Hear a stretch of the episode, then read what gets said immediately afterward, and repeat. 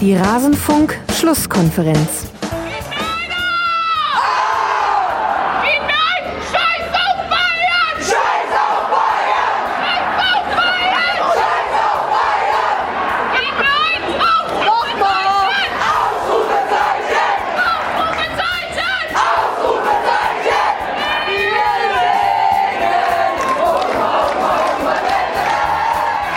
Alles zum letzten Bundesligaspieltag. Jaha, und zwar zum allerletzten Bundesligaspieltag in der Frauen-Bundesliga und damit hallo und herzlich willkommen zu Rasenfunk Schlusskonferenz Nummer 412. Wir wollen zurückblicken auf die Bundesliga-Saison 22-23, auf den letzten Spieltag. Wir sprechen über jedes Team ein bisschen ausführlicher und ich freue mich, dass ihr dazu eingeschaltet habt. Mein Name ist Max Jakob Ost, ich bin der Edgenetzer auf mastodon.social und ich habe heute zwei tolle Gäste hier, die hört ihr gleich, nämlich Justin Kraft und Annika Becker. Dieses Gespräch kommt jetzt äh, gleich. Vorher habe ich aber noch ein paar Ankündigungen zu machen. Es sind wieder ein paar Sendungen erschienen im Rasenfunk, wie es bei uns so üblich ist. Und ich glaube, die könnten euch interessieren. Zum einen haben wir eine, ein Tribünengespräch aufgezeichnet zur Entscheidung der DFL, keinen Investor ins Boot zu lassen, zumindest jetzt erstmal nicht. Wie ist das eigentlich zu bewerten? Wie ist es dazu gekommen? Worum ging es da eigentlich? All diese Fragen beantworten wir in diesem Tribünengespräch und wagen auch einen Ausblick, was könnte das jetzt für die Zukunft der DFL bedeuten? Außerdem haben wir auch zum 34. Spieltag der ersten Männerbundesliga eine Schlusskonferenz aufgezeichnet. Die ist in der Nacht von Sonntag auf Montag erschienen, heißt der Spieltag des Jahrzehnts und beschäftigt sich natürlich ausführlich mit all dem, was da an diesem wahnsinnigen letzten Spieltag passiert ist, inklusive Meisterschaft für Bayern. Aber das ist ja etwas, das kennt man im Frauenfußball nicht. Oh, wait. Ach so, ja.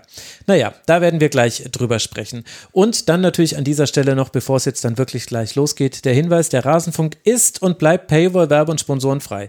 Wir finanzieren uns ausschließlich über euch. Da draußen auf rasenfunk.de slash supportersclub könnt ihr uns unterstützen und wenn dem ihr uns unterstützt, unterstützt ihr auch alle, die hier zu hören sind.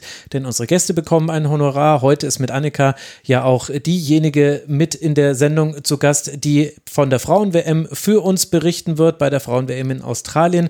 Da sind wir ins finanzielle Risiko gegangen in der Hoffnung, dass ihr uns auffangt. Auf rasenfunk.de slash supportersclub könnt ihr erfahren, wie man uns unterstützen kann und schon kleine Beträge helfen. Man nennt das das Value for Value Prinzip. Überlegt einfach, welchen Wert hat denn das, was der Rasenfunk hier anbietet in eurem Leben? Sind das irgendwie 5 Euro im Monat? Sind das 2 Euro im Monat? Sind das 10 Euro im Monat? Und wenn das jeder von euch da draußen machen würde und jede, dann wären wir schon locker durchfinanziert. Dann könnten wir fürstliche Honorare zahlen für unsere Gäste, die ja immer einen hohen Aufwand haben und dafür ehrlicherweise noch nicht gerecht entlohnt werden, zumindest in meinen Augen. Vielleicht hätten wir dann noch mehr ModeratorInnen hier, vielleicht noch ganz andere Sendeformate. Also an Ideen mangelt es nicht, wie es weitergehen könnte mit dem Rasenfunk.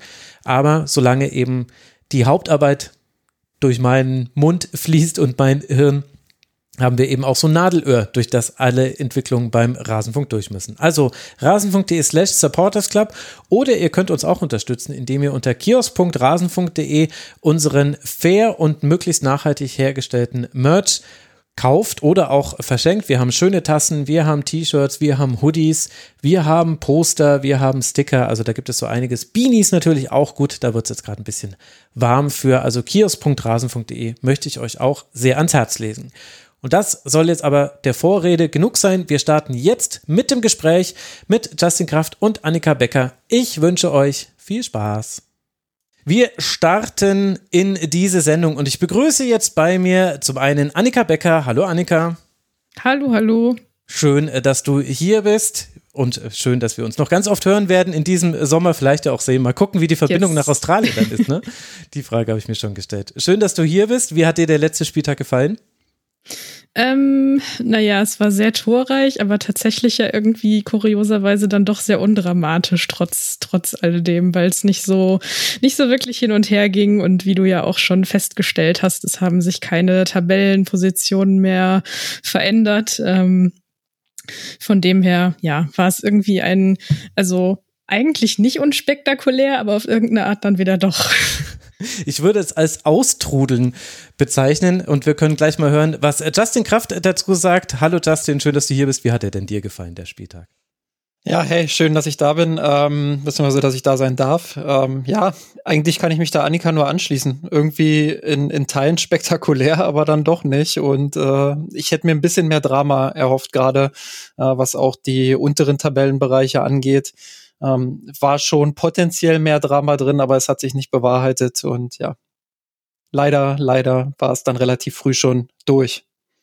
Aber das gibt uns ja umso mehr Zeit, jetzt äh, total sachlich und nicht emotional aufgewühlt über diesen letzten Spieltag zu sprechen und dann auch ein bisschen die größere Einordnung zu machen.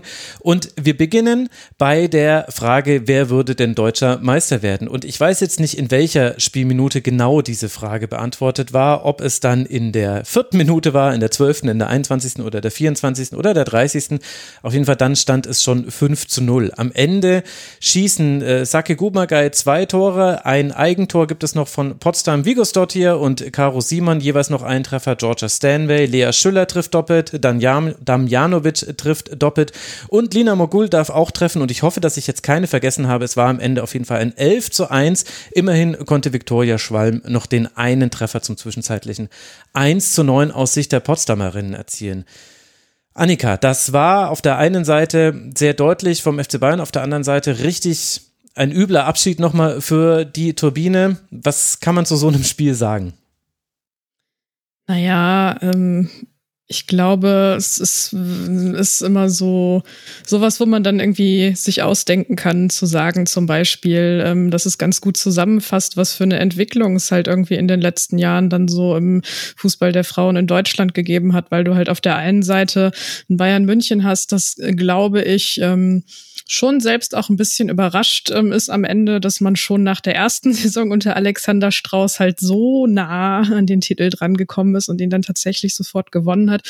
Und auf der anderen Seite macht irgendwie das Ergebnis, aber natürlich auch die ganze Tabellenkonstellation klar, wie weit Turbine Potsdam da inzwischen weg ist. Ja, voll. Also das ist, äh, das ist, glaube ich, so das, was am meisten eigentlich von diesem Spiel, äh, Spieltag irgendwie hängen bleibt. Ähm, also bei, bei Google, wenn man da die Tabelle sucht, dann ist ja immer von, von oben bis unten, dann, dann siehst du die Ergebnisse da daneben und oben war halt alles grün und unten war alles rot und so ein paar Unentschieden waren halt noch zwischendrin. Gut, Wolfsburg jetzt zum Beispiel die große Ausnahme, aber bei denen war die, war die Luft dann wahrscheinlich auch so ein bisschen irgendwann raus, als sie das Ergebnis aus München gesehen haben. Ähm, das ist vielleicht auch nochmal so ein Punkt am letzten Spieltag. Äh, das wird bei Turbine Potsdam nicht anders gewesen sein, als es dann 1-0, 2-0, 3-0 stand. Irgendwann bist du dann halt auch gebrochen und, und weißt, okay, du willst dich eigentlich vernünftig verabschieden, aber ähm, irgendwie, ja, soll es heute einfach nicht sein und, und ja, dann geht's so ein bisschen auch dahin. Mhm. Und dann schafft es der FC Bayern ja sogar, Wolfsburg auch noch in der Tordifferenz zu überholen. Nicht, dass es irgendwie wichtig wäre, aber am Ende hat man jetzt ein Torverhältnis von 67 zu 8 Toren. Wir wollen ja heute die Spieler weniger analysieren, denn das ist gar nicht möglich, liebe Hörerinnen und Hörer. Von dem Bayern-Spiel haben wir alle am meisten gesehen, denn in der Konferenz von Magenta Sport wurde da auch nach dem 10 zu 1 noch knallhart zwei Minuten draufgeblieben, auch nachdem man die Wiederholung des Tores gezeigt hat. Aber wir können jetzt heute natürlich nicht alle Partien analysieren, denn wir nehmen direkt nach Schlusspfiff auf. Deswegen lasst uns mal so ein bisschen allgemeiner dann auf die Saison von beiden blicken und da gebührt es natürlich die Tabellenposition, dass wir zuerst über den FC Bayern sprechen. Annika, du hast schon gesagt, äh, die Überraschung, dass es jetzt schon in der ersten Saison von Alexander Strauß geklappt hat. Was waren denn dann deiner Meinung nach die wichtigen Bausteine, die zu dieser Meisterschaft geführt haben, die ja nicht immer, also die lag jetzt nicht immer in, die, in der Luft? Ja, ähm, ich glaube, dass man da schon auch irgendwie, auch wenn das dann ähm, immer so ein bisschen, äh, wie sagt man, nicht so nett wirkt vielleicht, aber dass man halt schon auch erwähnen muss, dass es natürlich diese Ausrutscher von Wolfsburg gab, die halt so mit dazu verholfen haben.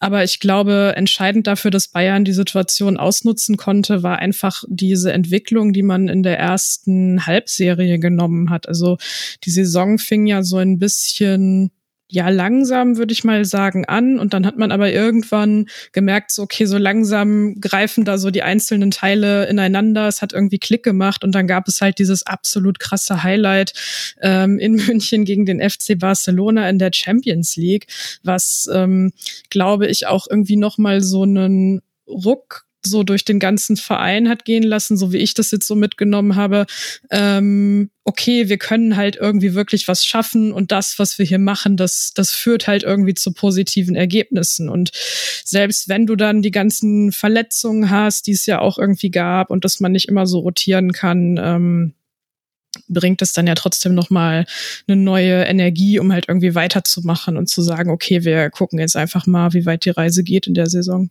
Ich glaube sogar, dass das, dass die 1 zu 2 Niederlage in Wolfsburg ähm, schon auch so ein bisschen was an Energie freigesetzt hat. Das hört sich ein bisschen komisch an, wenn man das Spiel ja eben verloren hat.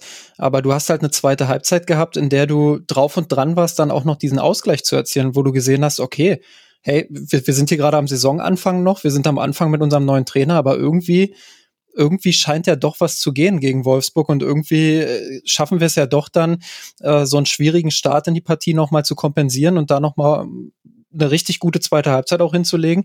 Und ich glaube, das hat auch nochmal innerhalb der Mannschaft äh, und innerhalb des Trainerteams gezeigt, okay, vielleicht geht diese Saison ja doch noch ein bisschen mehr, ähm, auch wenn der, wenn der Rückstand zu dem Zeitpunkt natürlich dann auch schon so groß war, dass viele gesagt haben, okay, das lässt sich Wolfsburg jetzt nicht mehr nehmen, auch mit der Erfahrung der letzten Jahre. Ähm, aber ja, da hat man dann in der Rückrunde eben auch ein bisschen das Glück gehabt, dass Wolfsburg eben in allen Wettbewerben sehr weit gekommen ist und ähm, ja, dann, ich glaube, Magenta hat das vorhin gezeigt, irgendwie vier Pflichtspiele mehr hatte als die Bayern jetzt im Jahr 2023. Und ich glaube schon, dass das auch einen Unterschied machen kann, gerade im Fußball der Frauen, wo Belastung ja ein riesengroßes Thema ist. Ähm, glaube, das hat man den Wolfsburgerinnen trotz dieses extrem breiten Kaders äh, schon auch angemerkt, dass, dass diese Belastung eben sehr groß ist. Tommy Stroth auch immer wieder ein Stück weit gezwungen war, dann äh, zu überlegen, ja, rotiere ich jetzt, rotiere ich nicht, was ist wichtiger, Rhythmus, Belastungssteuerung etc. Ähm, ja, das ist ein großes Thema im Fußball der Frauen, gerade mit den Verletzungen auch, ähm, die man bei vielen Topclubs jetzt sieht, bei den, bei den äh, großen Spielerinnen ja, und dementsprechend äh, da sicherlich auch ein bisschen Glück gehabt, aber die Entwicklung der Bayern ist schon sehr, sehr bemerkenswert, wenn man die gesamte Saison sieht. Wie würdet ihr denn da die Weiterentwicklung des Kaders beschreiben? Denn zumindest auf den ersten Blick sieht es ja so aus, als ob man das, was in der letzten Saison im Grunde dann in der wichtigen Saisonphase zum Misserfolg geführt hat. Äh, da waren viele Verletzungen und dann Corona noch mit dabei. Also da hat man ja dann sowohl in der Champions League als auch in der Bundesliga abreißen lassen müssen. Und der große Unterschied, den auch wir, glaube ich, in der Saisonvorschau durchaus noch aufgemacht haben zwischen Wolfsburg und Bayern, ist eben die Breite des Kaders, dass man eben sagt, bei Wolfsburg kann passieren, was will. Im Grunde haben die immer noch mal eine klasse Spielerin, die mit reinkommen kann. Jetzt hatten wir bei Bayern ja Annika auch Verletzungen. Also Caro Simon hat sich länger verletzt, Julia Quinn natürlich, Linda Dahlmann hat äh, gefehlt. Und man hat ja zum Beispiel auch mit Tuva Hansen im Winter Winter reagiert und dabei eine Spielerin verpflichtet, die sofort auf allen Positionen in der Abwehr immer funktioniert hat. Sind die Bayern da jetzt näher rangerückt an Wolfsburg auf einem Niveau? War das vielleicht auch das, was in diesem Jahr eben einfach der Unterschied war zur letzten Saison? Mm, ich denke schon, dass sie da noch einen Schritt machen könnten. Ähm, und dass da vielleicht auch so ein bisschen in die Karten gespielt hat, dass man dann halt eben bei den anderen Wettbewerben nicht bis zum äh, Ende so richtig mit dabei war. Aber sie haben natürlich mit Georgia Stanway einfach eine unfassbare Spielerin mit dazu gewonnen, die ähm, in dieser ganzen Systematik, die es da auf dem Platz gibt, ähm, einfach extrem wichtig ist. Also weil sie alles zusammenhält, alles irgendwie verbindet, alle möglichen Löcher nochmal irgendwie zuläuft, andere in Szene setzen kann. Äh, ähm, und glaube ich dann auch die anderen Spielerinnen, die da im Mittelfeld sind, ein Stück weit ja irgendwie entlastet hat, weil sie denen dann manchmal einfach auch den Rücken frei hält. Und ich meine jetzt gar nicht unbedingt immer nur mh, mm, in, einer, in einer taktischen Hinsicht, sondern sie ist ja irgendwie auch so eine sehr energisch wirkende Spielerin auf dem Platz. Und ich glaube, das ist was, das auch sehr gefehlt hat, weil ähm, das ist dann halt so vorher immer sehr an äh, Sarah Zadrazil hängen geblieben und die war dann jetzt in der Rolle halt auch nicht mehr alleine und das macht dann schon auch manchmal noch was aus. Ich glaube, die Spielweise des FC Bayern beziehungsweise auch die die Veränderung hin zu einem sehr ruhigen Ballbesitz ähm, hat zumindest auf nationaler Ebene auch dazu beigetragen. Ich meine, wir brauchen uns bloß mal die Gegentore anschauen, die sie jetzt bekommen haben. Ich glaube, mit dem Potsdamer Gegentor sind es acht, die sie in der Bundesliga kassiert haben. Ähm, das ist ja ein unfassbar guter Wert. Und ähm, der ergibt sich ja nicht daraus, dass die Bayern irgendwie extrem stark in der tiefen Verteidigung sind, was sie sicherlich auch gut können, äh, sondern daraus, dass sie eben viele Spiele sehr gut kontrolliert haben mit Ball, äh, mit, mit dem Ball und eben sehr ruhig aufgebaut haben, wenig angeboten haben, was Kontersituationen etc. anging. Und dadurch haben sie, glaube ich, ihre individuelle Überlegenheit, die sie im Kader haben, zumindest in der Bundesliga auch sehr, sehr smart ausgespielt. Äh, man kann sicherlich darüber diskutieren, dass sie in einigen Spielen in der Bundesliga dann vorne nicht so durchschlagskräftig waren, weil das eben auch Teil des Entwicklungsprozesses war, aus ruhigerem Ballbesitz dann sich auch die großen Chancen rauszuspielen. Aber gerade die Defensive war natürlich dadurch extrem stabil, dass man wenig, wenig ich sag mal, raumgreifende Konter des Gegners erlaubt hat. Und ähm, das war sicherlich auch einer der Schlüssel in dieser Saison, dass sie jetzt dastehen, wo sie eben stehen. Mhm. Also, der FC Bayern wird Meister mit 59 Punkten, ein Torverhältnis von 67 zu 8 Toren und nur einer Niederlage. Und gegen wen gegen wen die sie erlitten haben. Das wisst ihr alle, liebe Hörerinnen und Hörer. Wir haben es nämlich heute auch schon angesprochen. Dann lasst uns mal noch auf die MVPs gucken. Es haben 470 Menschen mitgebracht bei unserer MVP-Wahl. Vielen herzlichen Dank an alle, die sich da beteiligt haben. 400 Stimmen gab es auch für Spielerinnen des FC Bayern. Justin, wen würdest du denn als äh, deine MVP küren? Ja, ich habe ja auch mitgemacht. Äh, dementsprechend, ah, okay. ich habe ich hab, äh, für Vigos Dotier tatsächlich abgestimmt, weil ich finde, ähm, dass sie den größten Schritt gemacht hat. Also klar, was Annika gerade über Stanway gesagt hat, natürlich äh, auch absolut qualifiziert dafür, die Spielerin der Saison zu sein. Aber Vigos Dotier, finde ich, hat so einen Riesensprung einfach gemacht. Also ich kann mich erinnern, in der letzten Saison, als sie viele Spiele neben Kumagai absolviert hat, da war sie schon hin und wieder auch noch ein Unsicherheitsfaktor. Und in dieser Saison ist sie halt die absolute Abwehrchefin da hinten geworden, die alles zusammenhält, äh, gerade auch in den Spielen gegen Barcelona, wo man ja nicht so viel Ballbesitz hatte, ähm, wirklich eine sehr, sehr starke Leistung jeweils abgerufen hat. Ähm, ja, für mich äh, die Spielerin der Saison bei den Bayern. Annika, ich glaube, ich habe sogar auch für sie gestimmt. okay, sehr gut. Da haben wir schon mal zwei Stimmen hier mit dabei. Und was soll ich sagen? Es waren dann wahrscheinlich eure entscheidenden Stimmen. Nein, es waren nicht die, sie zur MVP gemacht haben. 27,3 Prozent der Stimmen. Auf Rang 2 dann Georgia Stanway mit 23,5, also relativ eng beieinander. Dann kommt Clara Bühl und Interessanterweise in der Hinrunde haben wir ja diese Umfrage auch schon mal äh, gemacht. Da war Georgia Stanway auf einem ähnlichen Wert, Clara Bühl dann dahinter und Vigos dort hier hat sich mit Sarah Sadrazil den dritten Platz geteilt. Also da hat sich äh, die Konstanz durchgesetzt und die hat sie ja auch wirklich auf den Platz gebracht. Und dann haben Darf wir noch, noch ganz kurz ja äh, weil, weil, also ich weiß nicht, wolltest du jetzt noch jemanden nennen? Weil, also ich, mich, ich wundere mich, dass Sarah, äh, Sarah Sadrazil da nicht so weit oben ist. Ich hätte sie nämlich tatsächlich klar an drei sogar gesehen oder zwei, weil sie hat ja eine, auch eine überragende Saison gespielt. Ich finde, das ist so ein Spielertyp, der kommt immer ein bisschen zu kurz. Annika hat es gerade so angerissen.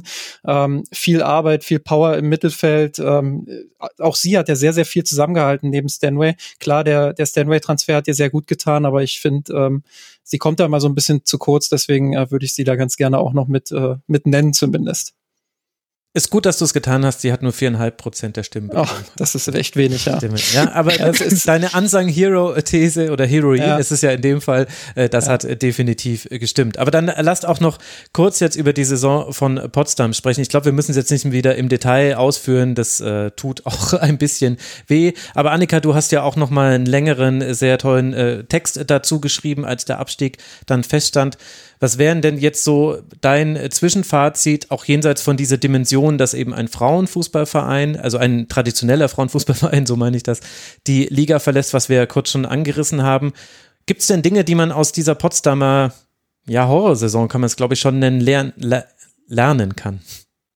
Mm, naja, ich glaube, dass es bei allem Traditionsbewusstsein wichtig ist, ähm, immer irgendwie modern am Puls der Zeit zu bleiben und auch keine Angst davor zu haben, auf wichtigen Positionen ähm, ja, irgendwie moderne, also modern heißt nicht immer unbedingt jung, aber ne, ähm, Personen anzustellen und irgendwie zu gucken, wie man den Verein mit den Mitteln, die man halt jeweils zur Verfügung hat, das ist ja bei allen Vereinen unterschiedlich, irgendwie ausrichten kann auf das, äh, das was angesagt ist. So. Und ich glaube, das ist eine Entwicklung, die da tatsächlich in den letzten Jahren ähm, verschlafen wurde, muss man leider so sagen. Ähm, Dazu kommt dann natürlich, ähm, dass sich das Ganze dann irgendwie sportlich dann zu so einem Domino-Effekt irgendwann entwickelt hat. Also dass dann klar war, okay, ähm, bei der Ausrichtung tut sich nichts, ähm, Spielerinnen sind unzufrieden damit und gehen und dann kommt halt irgendwann dieser Kipppunkt, wo du das nicht mehr kompensieren und äh, zusammenhalten kannst. Und ja, der dieser Moment war dann sehr, sehr drastisch halt in dieser Saison, beziehungsweise eigentlich halt schon im letzten Sommer vor der Saison, als, als es diese ganzen Abgänge gab und man sich irgendwie gefragt hat, okay, wer soll denn da jetzt eigentlich noch spielen in dieser Saison? Und ähm, ich glaube, von der Kaderqualität, die Potsdam hatte, hätte man eigentlich ähm, einige Punkte mehr einfahren können, aber halt eben nicht, wenn alle so so ja neu zusammengeworfen werden und eigentlich gar keine richtige Zeit haben, ähm, sich zusammenzufinden, bevor die Saison losgeht und vor allem dann halt auch einfach nicht die Trainingsstrukturen, um das zu begünstigen. Ja, und vielleicht bewegen wir uns jetzt auch in einer Liga, in der das noch härter bestraft wird, weil sich eben bei anderen die Trainingsbedingungen verändern. Also wenn wir uns angucken, von der Rückrunde her hat der SC Freiburg auch eine Absteiger-Saison gespielt, sprechen wir dann später noch drüber. Aber äh, in der Hinrunde hat man es rausgerissen und da haben sich eben Dinge verändert. Beim ersten FC Köln haben sich Dinge verändert. Es ist immer noch nicht vielleicht in der Geschwindigkeit, die wir drei uns wünschen würden, aber es geht eben voran.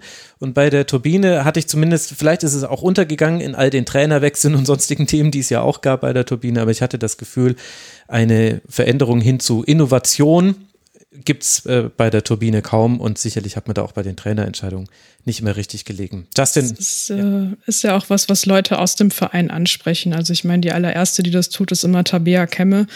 Ähm, auch seit Jahren schon, also nicht erst jetzt, ähm, wo es ähm, für alle deutlich erkennbar ist, sondern halt irgendwie auch schon deutlich vorher.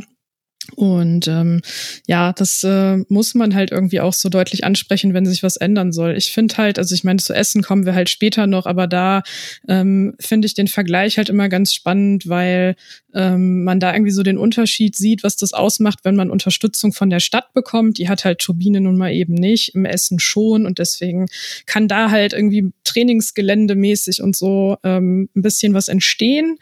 Ähm, und ja, da muss man halt mal sehen, wie es dann da weitergeht.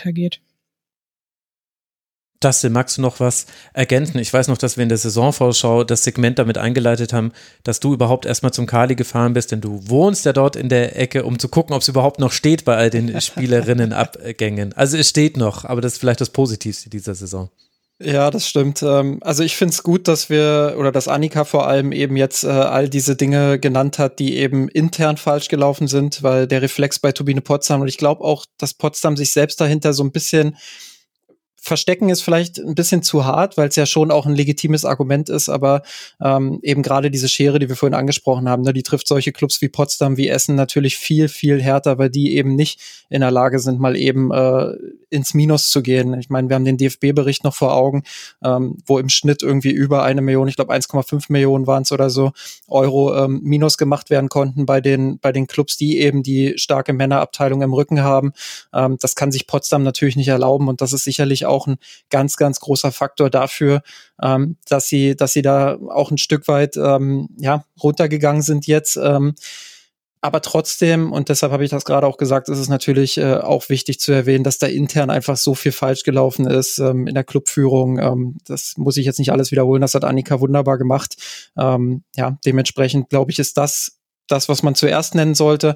Und an zweiter Stelle ist es natürlich ganz, ganz wichtig, auch darüber zu sprechen, dass es diese Unterschiede gibt. Ähm, und Bianca Rech äh, wurde jetzt nach der Meisterschaft auch nochmal interviewt. Da hat sie auch nochmal gesagt, ähm, mit einem Leider, aber sie hat halt gesagt, ähm, dass solche Vereine eben äh, sehr wahrscheinlich es sehr, sehr hart werden ha äh, haben werden in der Zukunft. Und das ist dann auch eben bezeichnend und ja, ein bisschen schade natürlich. Ja, und vor allem wirtschaftlich ist es absolut brutal. Also wenn ich mich gerade richtig erinnere, dann bekommt man für eine Saison der ersten Liga 300.000 Euro und 30.000 Euro für eine Zweitligasaison. Die Zahlen verändern sich jetzt dann mit dem neuen Vertrag, aber nicht zum Besseren, wenn du absteigst. Also dieser, dieser Umbruch, den du da auch finanziell machst, plus Annika, bei Turbine kommt ja noch mit dazu, dass die Kooperation mit Hertha BSC mhm. ausläuft. Du hattest bei Becker und Pfeiffer die Zahl genannt. Wie viel war es da, was da kolportiert wurde, dass sie bekämen? Na, es gab immer so verschiedene Zahlen, die durch die Medien kursierten. Also es ist halt halt irgendwie wird immer gesagt, es ist eine sechsstellige Zahl im mittleren Bereich und bei Soccer Donner gab es dann irgendwie mal so eine 250.000, aber auch mal eine 400.000 ähm, pro Saison. Also irgendwo in dem Bereich wird sich das bewegen und das ist dann ähm, für Turbine Potsdam halt einfach viel Geld.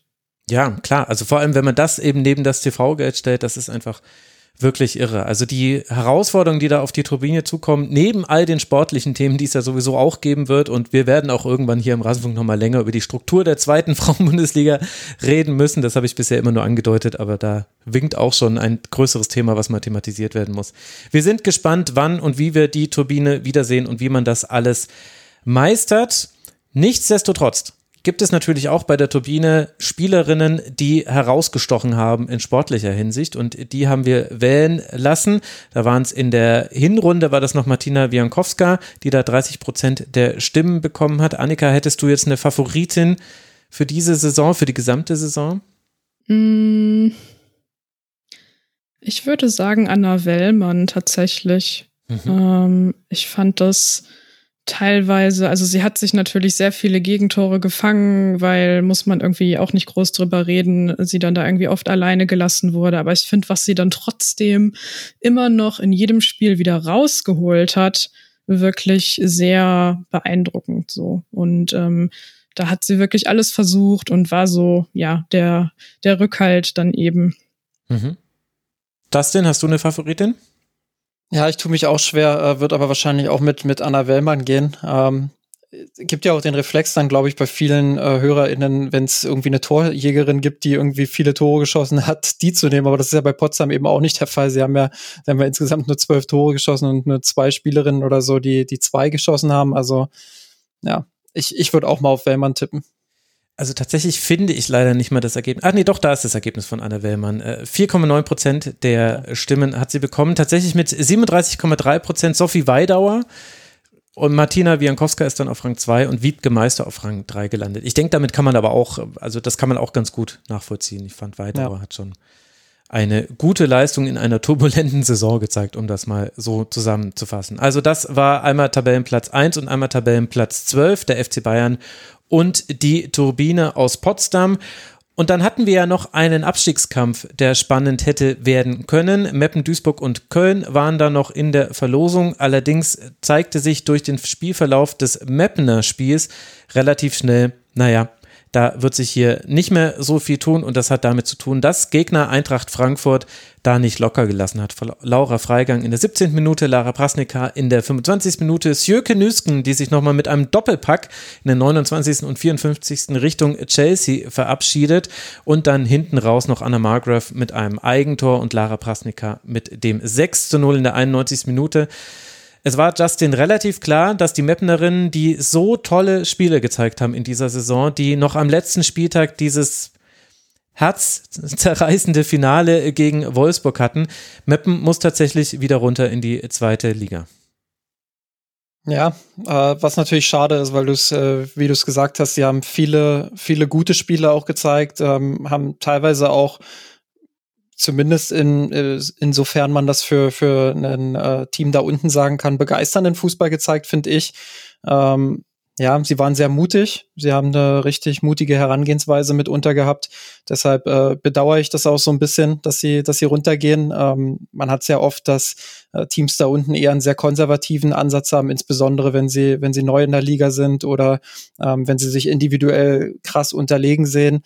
Ähm, und das hatte ich bei Mappen nicht. Das, also das Gefühl hatte ich, hatte ich bei denen nicht, sondern ich hatte immer das Gefühl, dass sie sehr mutig sind, dass sie immer versuchen, auch äh, sich auf Augenhöhe so ein bisschen hochzuziehen. Ähm, und das ist ihnen phasenweise auch echt gut gelungen. Und jetzt hatten sie am Ende, obwohl sie eigentlich in einer relativ guten Verfassung waren, wie ich finde, äh, hatten sie so ein bisschen auch das Pech des Spielplans. Ähm, wenn sie diese Verfassung ein bisschen früher gehabt hätten, hätten sie vielleicht auch den einen oder anderen Punkt mitnehmen können, der sie dann gerettet hätte. Aber ja, viel Konjunktiv. Am Ende war es sehr, sehr knapp und ähm, ja, sie hätten sich den Klassenab äh, Klassenerhalt durchaus auch verdient gehabt. Gerade wenn man schaut, äh, dass sie eben wirklich teilweise am Maximum waren und andere, die da unten stehen, eben äh, ja weit davon entfernt waren, am Maximum zu sein. Ja, ich glaube, auf die kommen wir gleich noch äh, ja. zu sprechen. Annika, wie blickst du auf Mappen und den Abstieg? Ja, ich ähm, habe dem eigentlich gar nicht so viel hinzuzufügen. Ich hätte es ihnen sehr, sehr gegönnt, wenn sie in der Liga geblieben wären, ähm, weil ich weiß nicht, irgendwie ähm, hat so der Verein ja auch im, im kleineren Rahmen so eine, so eine gewisse Entwicklung ähm, durch die Saison gemacht oder das Team, sagen wir mal so. Und ich fand es immer sehr spannend zu beobachten. Ähm, also, dass man halt irgendwie gesehen hat, okay, es ist irgendwie, äh, jetzt gibt es irgendwie die Phase, wo so ein bisschen die Kraft fehlt, jetzt ist es halt irgendwie mehr tieferes Verteidigen, aber es kam halt immer wieder dieses offensivere, höhere Pressing ähm, irgendwann durch. Und das fand ich, wie Justin auch schon gesagt hat, einfach sehr bewundernswert für einen Verein, von dem man weiß, dass der da unten gegen den Abstieg spielt, dass sie dann doch immer wieder versucht haben, diese offensiven ähm, Elemente damit reinzubringen. Und ja, ich bin mal gespannt, wie es da weitergeht. Also ob jetzt ähm, Karin äh, Bachrüß ähm, beim Verein bleiben wird oder ob man sich da vielleicht irgendwie neu aufstellt, weil sie dann woanders unterkommt.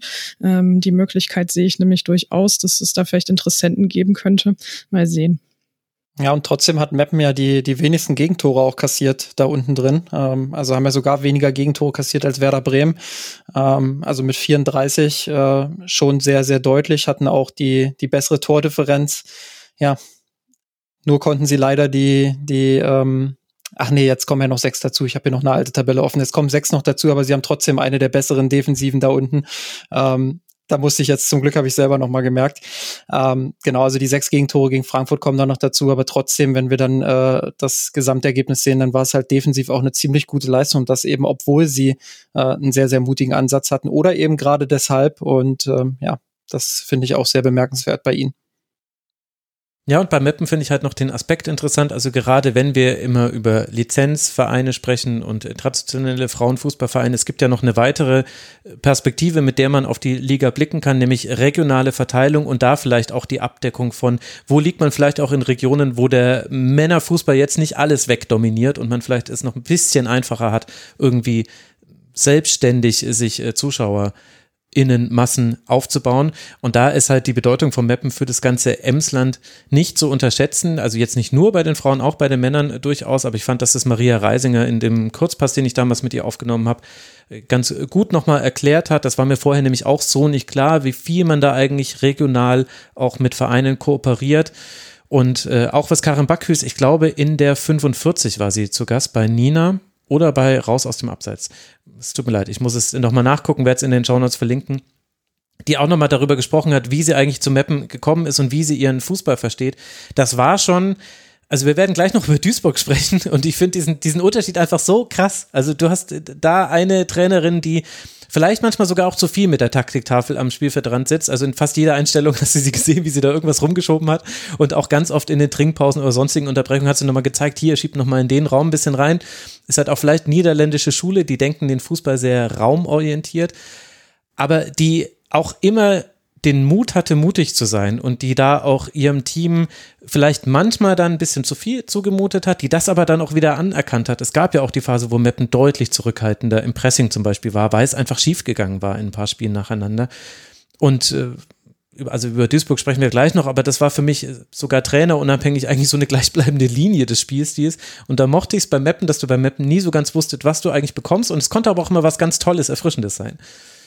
Und das äh, wird mir schon fehlen. Das ist schade, dass das jetzt dann in der zweiten Liga stattfinden wird.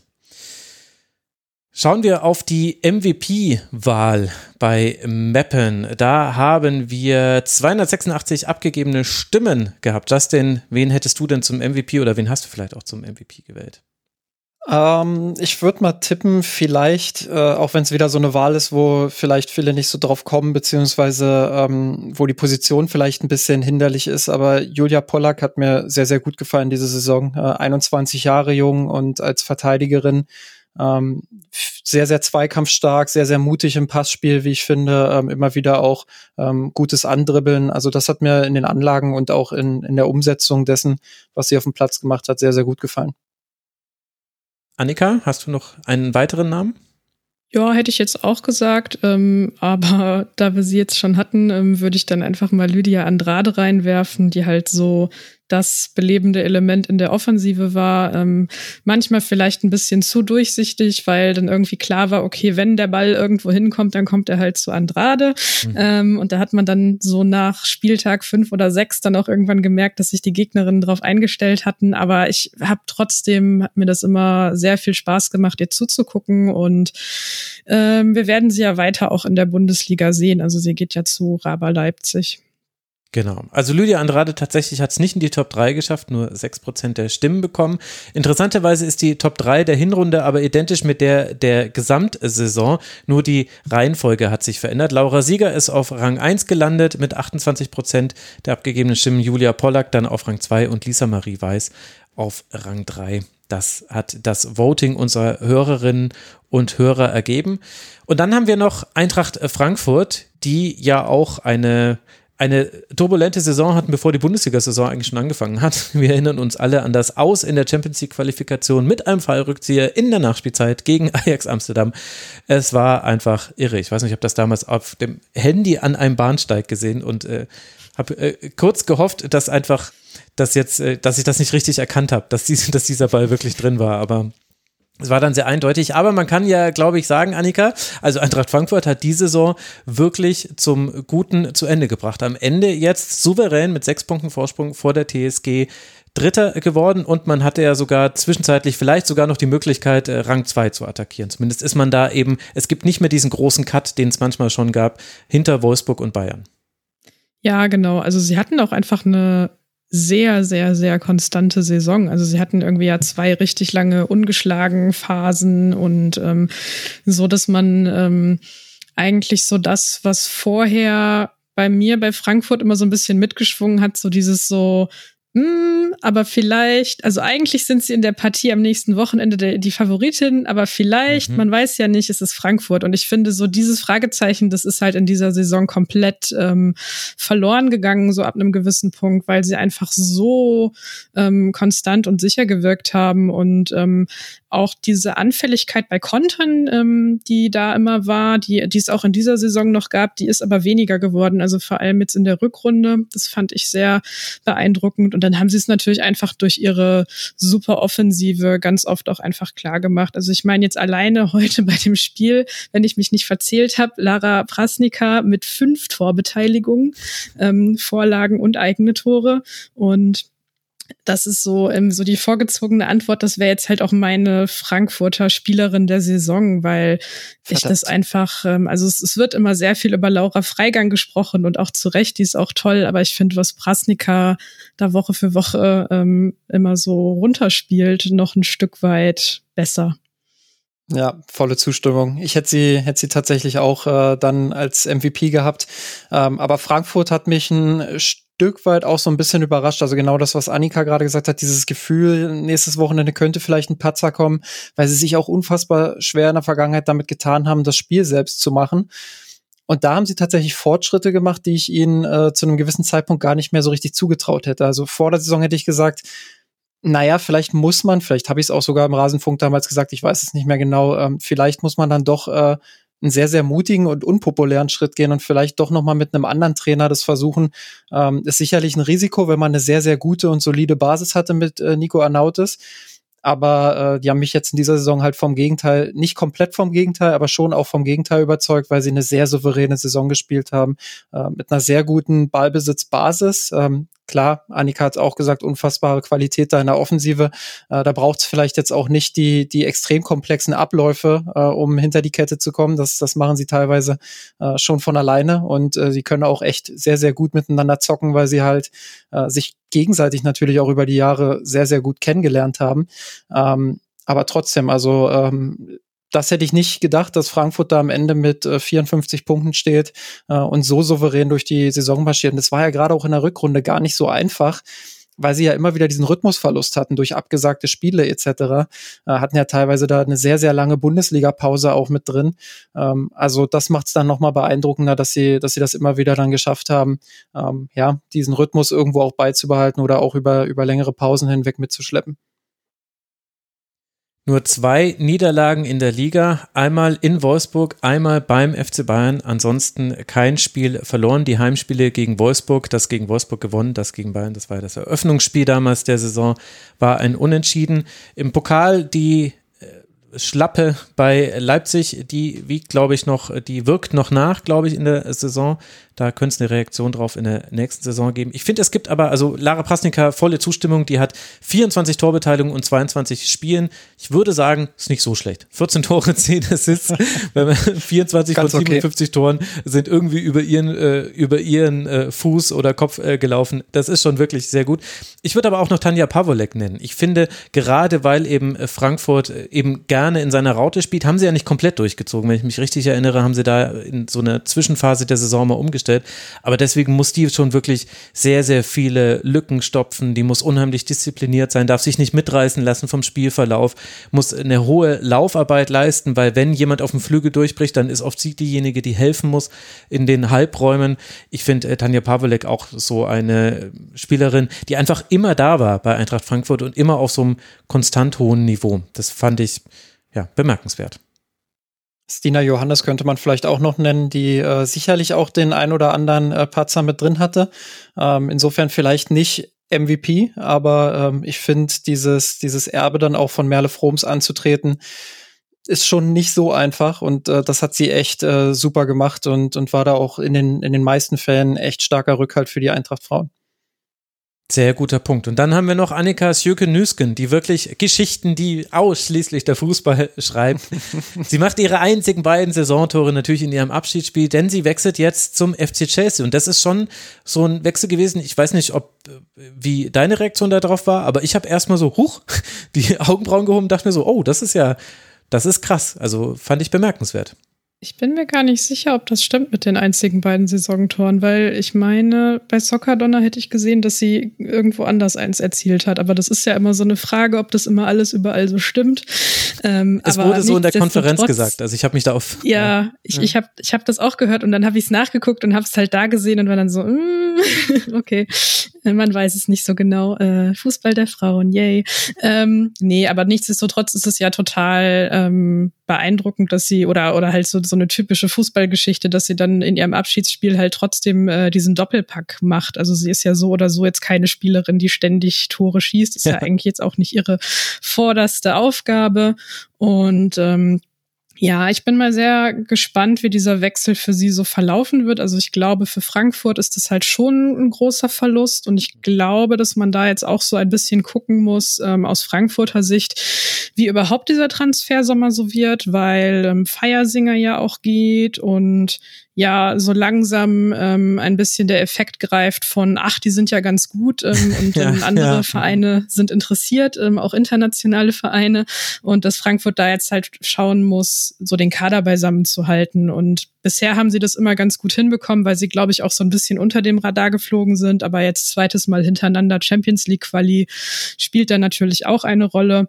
Naja, und bei Nüsken, Chelsea muss man halt mal sehen, also auch wie sie da überhaupt eingesetzt wird von von Emma Hayes ähm, wird, glaube ich, noch interessant. Ich bleib dabei, dass ich sie eher im Mittelfeld sehe als in der Innenverteidigung. Justin nickt. Ähm, ich glaube, wir hatten uns da eh bei Twitter mal irgendwann drüber unterhalten. Ja. Äh, ja, mal gucken, wo da so die Reise hingeht. Ist natürlich dann auch schwierig mit der ganzen Konkurrenz. Ist übrigens ganz gut, dass ich hier noch die veralteten Daten aufhabe bei FBref, also die ohne den 22. Spieltag, ähm, weil da ist tatsächlich äh, laut Opta-Daten auch äh, Nüsken ohne Tor, also nur als Ergänzung. Okay. Ich weiß auch, warum das so ist. Ich habe es nachgeguckt, Sockerdonner hat das Tor gegen Wolfsburg gewertet, das aber ja wahrscheinlich eher ein Eigentor von Eva Pajor war. Wenn, mm, das okay. war, und gut, dann ist es eine Interpretationsfrage. Also, aber weil die Geschichte einfach so schön ist, sagen wir einfach, nein, sie hatte kein Tor, es war definitiv ein Eigentor. und jetzt ist es sehr schön. Also, das, äh, ich fand den Hinweis jetzt auf die Herausforderung für Eintracht Frankfurt, den fand ich wirklich nochmal äh, sehr erhellend, Annika, weil ich glaube auch, dass da jetzt eine ganz entscheidende Phase auf Eintracht Frankfurt kommt, in der gleichzeitig andere Teams ja schon auf dem Transfermarkt tätig waren. Also Wolfsburg und Bayern haben schon agiert. Das muss jetzt nicht so sein. Also man hat mehr Zeit, bis die Liga wieder startet. Andererseits liegt auch eine Frauen-WM dazwischen, wo du jetzt auch nicht weißt, also gewisse Dinge musst du vielleicht auch dann entweder vorher regeln oder du kannst sie dann erst wieder danach regeln. Es wäre jetzt zumindest so meine Laiensicht äh, darauf. Wie würdet ihr zwei denn die Frage bewerten, wie eng Eintracht Frankfurt und dann auch Hoffenheim, über die wir gleich noch sprechen werden, jetzt heranrücken konnten an Bayern und Wolfsburg. Ist ja schon interessant, dass wir auch in diesen Duellen nicht mehr so genau sagen können, ob sich da die Favoritinnen, nämlich Wolfsburg und Bayern, immer durchsetzen werden. Wird das auf Dauer quasi das sein, was die Spannung in die Liga bringt, weil das eben die Stolpersteine sind? Annika, vielleicht magst du mal beginnen. Mm, also Frankfurt sehe ich auf jeden Fall erstmal näher dran als Hoffenheim. Ich finde Hoffenheim aktuell schwierig einzuschätzen. Ähm, ja, und bei Frankfurt, ähm, klar, sie sind auf jeden Fall näher rangekommen. Also alles, ähm, was wir jetzt vorhin beschrieben haben, was Justin auch gesagt hat mit der spielerischen Weiterentwicklung und so, trägt da so zu mit bei. Aber ich glaube tatsächlich, dass jetzt so dieser Sommer und vielleicht auch so die kommende Saison ähm, ja tatsächlich so ein bisschen entscheidend werden könnten. Also schafft man es jetzt beim zweiten Mal dann irgendwie in die Champions League Gruppenphase? Kann man sich da präsentieren? Kann man vielleicht darüber dann auch noch mal Spielerinnen von einem ganz anderen Kaliber entweder da behalten oder zum Verein ähm, hinlocken, die sonst vielleicht eher woanders hingehen würden mit dem Argument, ähm, bei uns bist du dann aber die wichtige Spielerin auf der Position und halt nicht irgendwie eine von vielleicht zwei oder drei bei Wolfsburg oder Bayern, je nachdem, wie da die Kaderplanung noch weitergeht. Und ja, das muss man halt alles mal sehen. Das ist ja auch immer eine finanzielle Frage für solche Vereine. Also wie wird da die Abteilung innerhalb dieses ähm, äh, Gebildes Eintracht Frankfurt bewertet? Hm. So, und ja, das kann man jetzt, glaube ich, von außen gar nicht so genau beurteilen. Ja, also ja, klar, das, also es kommt jetzt vor allem darauf an, ob sie den Kader auch äh, zusammenhalten können. Wir haben es wir haben's gerade schon äh, angerissen. Es gibt jetzt bereits äh, paar Abgänge, ähm, die schon so ein bisschen darauf hindeuten, dass man dann doch nicht in der Lage ist, äh, Schlüsselspielerinnen ohne das jetzt als Vorwurf zu meinen, aber es ist ja einfach so, dass man äh, Schlüsselspielerinnen dann vielleicht doch nicht äh, halten kann. Ähm, kann mich entsinnen, dass der FC Bayern da auch in einer ähnlichen Situation war, aber allerdings Mitte der 2010er Jahre, wo sie dann viele Schlüsselspielerinnen vor allem ins Ausland auch äh, haben ziehen lassen müssen, jedes Jahr äh, fast vor der Aufgabe standen, dann eben ähm, ja auch einen Umbruch zu bewältigen mit teilweise sechs, sieben äh, Spielerinnen, die da weggebrochen sind. Und das muss Frankfurt halt versuchen zu vermeiden. Und ähm, klar, das geht einerseits äh, übers Geld, das ist ganz klar, aber eben andererseits auch über die Attraktivität. Ähm, das betrifft dann sicherlich auch ähm, strukturelle Bedingungen beim Training etc. Ähm, wo man natürlich eine gute Basis hat als Eintracht Frankfurt, ähm, aber eben auch ähm, die, die Champions League, äh, wie weit kommt man da, schafft man es dann in die Gruppenphase, schafft man es da auch fußballerisch dann zu begeistern und äh, international für Aufmerksamkeit zu sorgen. Ähm, und dann kann man sicherlich auch die ein oder andere Spielerin dann dazu holen. Ähm, und das wären jetzt ganz, ganz entscheidende Jahre. Ich traue es ihnen grundsätzlich zu, weil ich glaube, dass die Unterstützung bei Eintracht Frankfurt für die Frauenabteilung ähm, zumindest von der Ausgangslage her gut ist. Da kann sicherlich an der einen oder anderen Stelle auch noch ein bisschen mehr getan werden. Das ist aber überall so. Ähm, aber grundsätzlich traue ich ihnen zu, dass sie, dass sie das packen, äh, dass sie da zumindest dranbleiben und in der einen oder anderen Saison für eine Überraschung sorgen können und dann eben mittelfristig sich nach und nach da oben ranzurobben. Ähm, das wäre, glaube ich, auch für die Bundesliga ganz gut. Wir werden da einen genauen Blick drauf haben und werfen jetzt noch einen genauen Blick auf die MVP-Wahl. Soll ich für euch beide Lara Prasnika einloggen? Habe ich das richtig verstanden? ja, ja, ja, ja ich erkenne Zustimmung und äh, man muss ja auch nicht immer treffen. In der Hinrunde war Laura Freigang MVP, Lara Prasnika dahinter und dann Sarah Dorsun. Auf die Gesamtsaison hin gesehen ist es wieder Laura Freigang geworden. 29 Prozent der Stimmen. Sjöke Nüsken auf Platz zwei und dann kommt Lara Prasnika. Aber immerhin haben wir über die wichtigen Spielerinnen geredet und äh, Laura Freigang jetzt vielleicht nicht so im Detail besprochen, aber die ist ja sowieso eigentlich diejenige, die oft im Fokus steht bei Eintracht Frankfurt. Deswegen glaube ich, also die Hörerinnen und Hörer werden jetzt nicht sagen, wer haben wir noch nie gehört. Nee, das wird wahrscheinlich nicht passieren. Sie hat natürlich auch eine Riesenlobby, ne? Also das muss man auch dazu sagen. Es ist, äh, also ist ja auch vollkommen klar. Ich meine, sie mit, mit ihrem Social Media Game etc. und ihrer Nähe zu den Fans auch, äh, ist sie natürlich auch eine unfassbar sympathische Persönlichkeit und ähm, zieht allein deshalb natürlich auch ähm, eher mal, glaube ich, äh, den, den, hm. diesen, diesen äh, Sympathie-Joker, sage ich mal, bei solchen Wahlen. Äh, ohne jetzt sagen zu wollen, sie hat eine schlechte Saison gespielt oder so, um Gottes Willen, sie, sie war schon berechtigt da oben mit bei. Ähm, aber sie ist natürlich sehr, sehr beliebt auch. Zu Recht.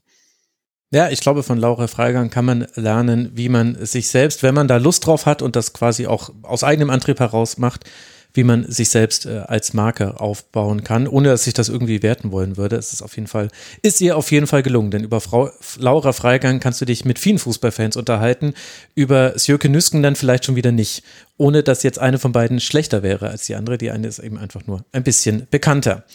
Dann lasst uns blicken auf Duisburg und auf Hoffenheim. Also im Grunde die Nachbarvereine der beiden Vereine, über die wir gerade gesprochen haben. Denn Duisburg hat es jetzt geschafft, in der Liga zu bleiben, anders als der SV Meppen. Und die TSG habe ich ja selbst gerade schon thematisiert im Eintracht Frankfurt Teil. Lass mal mit Duisburg beginnen, also wieder mit dem Blick von unten. Also am Ende konnte jetzt keiner von da unten gewinnen. Köln, ich spoiler das jetzt, liebe Hörerinnen und Hörer, die haben unentschieden gespielt. Auch deshalb kam es ja zu keinerlei Tabellenpositionsveränderung an diesem letzten Spieltag. Bei Duisburg muss ich sagen, Annika, ich weiß nicht, ob ich da zu hart bin, aber das war schon ein Klassenerhalt, der okay ist, wenn du dir die gesamte Saison anguckst, aber ganz viele Spiele in dieser Saison von Duisburg haben mich wirklich ein bisschen ratlos zurückgelassen, weil ich einfach keine Offensivbemühungen erkennen konnte. Bin ich dazu hart? Nee, ich denke nicht. Ähm, ja, ich glaube, dass ihnen einfach auch so tatsächlich da sehr viel Spielerinnen und individuelle Qualität gefehlt haben. Also die, die es dann immer richten sollte, alleine war Sarah Freutel, ähm, die gleichzeitig dann aber halt auch immer hinten aushelfen musste, egal wo sie ähm, in der jeweiligen Partie aufgestellt war. Und ähm, bei aller Liebe zu Sarah Freutel, das geht dann halt irgendwie nicht. Also das ist dann einfach ein bisschen, bisschen too much. Ähm, ja, und so, also sie haben jetzt, fand ich, nach dem letzten Trainerwechsel halt schon ihre Defensive nochmal so stabilisiert. Ähm, so das Beton anrühren hat äh, besser funktioniert. Da haben sich einige doch auch irgendwie sehr schwer getan, sich da durchzuspielen. Aber nach vorne, wie du schon sagtest, da ging halt eben einfach zu wenig. Und ähm, das Problem war halt eben auch, wenn sie dann mal zu Chancen gekommen sind, dann haben sie den nicht genutzt. Also das war ja auch so ein Thema, was sich durch die ganze Saison gezogen hat, dass einfach die Chancenverwertung ähm, auch wirklich nicht gut war bei Duisburg. Und ja, da muss man mal sehen, ähm, wie das da jetzt so weitergeht, weil ich glaube, so richtig großen Raum für Verstärkung gibt's da halt nun mal eben auch nicht. Und ähm, ja, mal sehen. Duisburg war so ein bisschen das, was ich vorhin äh, als Gegenstück zu Mappen skizziert habe. Also du kommst hoch in der Liga, ähm, in der neue und äh, hast dann sehr, sehr konservativen Ansatz. Also wirklich ähm, hinten Beton anrühren und dann eben versuchen oder zu schauen, was geht vorne noch. Ähm, ja, das hat manchmal ein bisschen glücklich funktioniert. Ähm, da haben sie dann glücklich die Punkte eingefahren.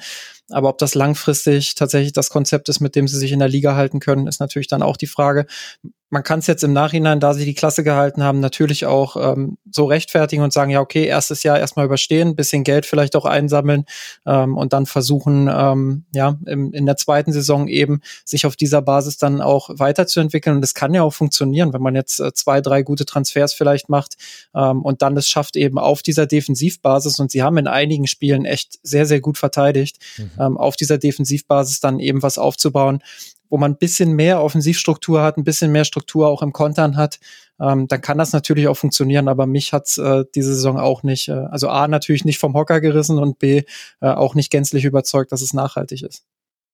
Ja, das Problem da, glaube ich, ist halt auch irgendwie einfach so die finanzielle Situation vom Verein MSV Duisburg, ähm, weil, also ähm, ist Spekulatius, aber wenn jetzt Meppen absteigt, dann hätte ich normalerweise gesagt, okay, eine Lydia Andrade, die geht dann zu irgendeinem der anderen Clubs, ähm, die halt so gerade die Klasse gehalten haben. Also vielleicht Duisburg, vielleicht Köln und könnte da eine sehr gute, wichtige Rolle spielen. Aber stattdessen geht sie halt eben zu Leipzig. So. Und ich glaube, dass es ähnliche Situationen auf dem Transfermarkt, die dann nicht öffentlich sind, ähm, durchaus häufiger geben wird, dass man vielleicht dann als Verein ähm, schon auch irgendwie weiß, was für ein Profil von Spielerin man irgendwie benötigen würde aber da dann eben nicht hinterherkommt, so, weil einfach die finanziellen Gegebenheiten nicht so da sind. Und ja, ich glaube, das wird nächste Saison sehr, sehr schwierig für sie, ähm, sich da stabil zu halten.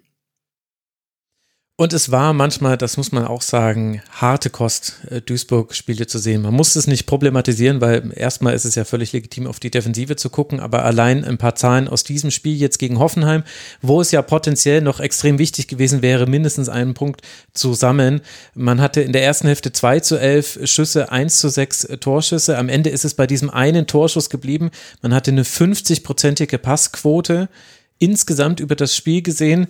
Die gute Nachricht ist, die Zweikampfquote war besser als die Passquote. 67 Prozent aller Zweikämpfe am Boden hat man gewonnen. Aber es war eben also ein körperliches Spiel, ein Spiel in der Hälfte von Duisburg und im Grunde in dem Moment, in dem da Hickesberger das 1 zu 0 macht in der 28. Minute, wusste man, ja, gut, das machen wir den Laden dicht, hier wird wahrscheinlich nichts mehr passieren. Ist ein bisschen ungerecht, weil manchmal ist Duisburg nach Rückstand auch zu Chancen gekommen in der Saison. Aber da hat man, glaube ich, dann auch davon profitiert, dass man eben mit dieser Defensive die entscheidenden Punkte jetzt letztlich dann gesammelt hat. Im Saison-Endspurt auch, also gegen Meppen 2 zu 0 gewonnen, gegen Freiburg 1 zu 1 gespielt, gegen Essen in Essen 0 zu 0 gespielt, auch durchaus ein bisschen glücklich, glaube ich, kann man das schon so sagen. Das sind halt einfach fünf Punkte die äh, Duisburg geholt hat und diese fünf Punkte halten sie jetzt in der Liga. Wen halten wir denn für den MVP oder die MVP. Ich weiß nicht, ob ich gendere bei Most Valuable Player. Ich werde jetzt gendern. Wie halten wir für die MVP beim MSV Duisburg? Annika. Mm, naja, ich glaube, man kommt an Enna Mahmutovic äh, nicht vorbei im Tor. Ähm, ist ja auch nicht umsonst das erste Mal zur Nationalelf eingeladen worden. Ähm, hat auch einfach, finde ich, dafür, wie jung sie ist, schon eine richtig krasse, ruhige Ausstrahlung. Ähm, hat natürlich auch Bereiche, wo sie sich noch verbessern kann, aber man sieht halt irgendwie so, dass es eine sehr talentierte Torhüterin ist. Und ja, eine andere, die ich trotzdem auch nennen würde, ist halt ähm, Sarah Freutel. Also ähm, das ist ja auch irgendwie einfach eine richtig krasse Geschichte. Ich meine, spielt irgendwie mehrere Jahre nicht, hatte ihre aktive Spielerin-Karriere eigentlich beendet, kommt dann zurück und spielt eigentlich halt irgendwie eine absolut tolle Saison. So, also ähm, wo man bei ihr halt auch gesehen hat, dass sie da ähm, ja so das Team irgendwie lange Zeit auch einfach sehr zusammengehalten hat. Also ähm, ja, das wären jetzt so meine beiden. Ja, ich hätte auch Mamutovic äh, genommen. Ähm, ich nenne jetzt einfach noch äh, Yvonne Zielinski, ähm, weil ich einfach finde, dass sie A mit ihren vier Toren und äh, zwei Assists ähm, viel beigetragen hat und, und B auch ähm, mit ihrer Erfahrung sehr, sehr wichtig war für, für das gesamte Team. Ähm, ja, deswegen nenne ich sie jetzt nochmal. Und weil wir halt Mamutovic schon hatten. Genau, also äh, Mamutovic ist äh, die erste Spielerin, die einem einfällt und die ist auch vielen Hörerinnen und Hörern eingefallen. Mit 57 Prozent der Stimmen ist sie MVP geworden beim MSV Duisburg. Dahinter Vanessa Fürst 8,5 Prozent und Sarah Freutel 7,1 Prozent. Das sind die herausragenden Spielerinnen für die Hörerinnen und Hörer beim MSV Duisburg gewesen. Und dann wollen wir jetzt noch ein bisschen über Hoffenheim sprechen. Wir haben es ja vorhin schon so ein bisschen angedeutet, dass ja Hoffenheim auch, äh, also lange im Kampf um die Champions League Plätze mit dabei. Auch da hatten wir einen Trainerwechsel unter der Saison, beziehungsweise in der Winterpause war es ja dann, äh, glaube ich, also nach dem letzten Winterpausenspiel, wenn ich mich richtig erinnere, kam dieser Wechsel. Dann diese Übergangsphase mit Nadine Reuser, die richtig toll war und jetzt Stefan Lerch, wo vielleicht die Spielweise dann, ja, also ich will es jetzt nicht an der Person Stefan Lerch festmachen, aber es fällt halt zeitlich zusammen, dass es dann ein bisschen zurückhaltender wurde. Also so die, die Spiele, wo man richtig andere Teams deutlich dominiert hat, die haben ein bisschen gefehlt. Und jetzt weiß ich nicht, Justin, was ich jetzt dann mit dieser Saison von Hoffenheim mache. Denn ich finde es ungerecht, ihnen vorzuwerfen, dass sie das Saisonziel verpasst haben, nämlich Champions League Plätze zu erreichen. Denn da gibt es eben einfach nur einen Platz, der quasi hinter Bayern und Wolfsburg noch ausgespielt wird. Und da war eben jetzt die Eintracht besser. Und auf der anderen Seite haben wir eben diese verschiedenen Saisonphasen, wo ich jetzt auch nicht weiß, wo ich da, was ich damit anfangen soll. Vor allem kann ich immer noch nicht sagen, wo Hoffenheim eigentlich jetzt steht. Und das ist das, was mich richtig, richtig ärgert eigentlich, dass ich alle Spiele jetzt von denen gesehen habe, aber immer noch nicht sagen könnte, sind die auf einem Niveau mit Eintracht Frankfurt? Haben die jetzt äh, sowohl im Pressing als auch im Ballbesitz irgendwie ihren Spielstil gefunden? Oder eben nicht? Kannst du denn da schon was Definitiveres sagen?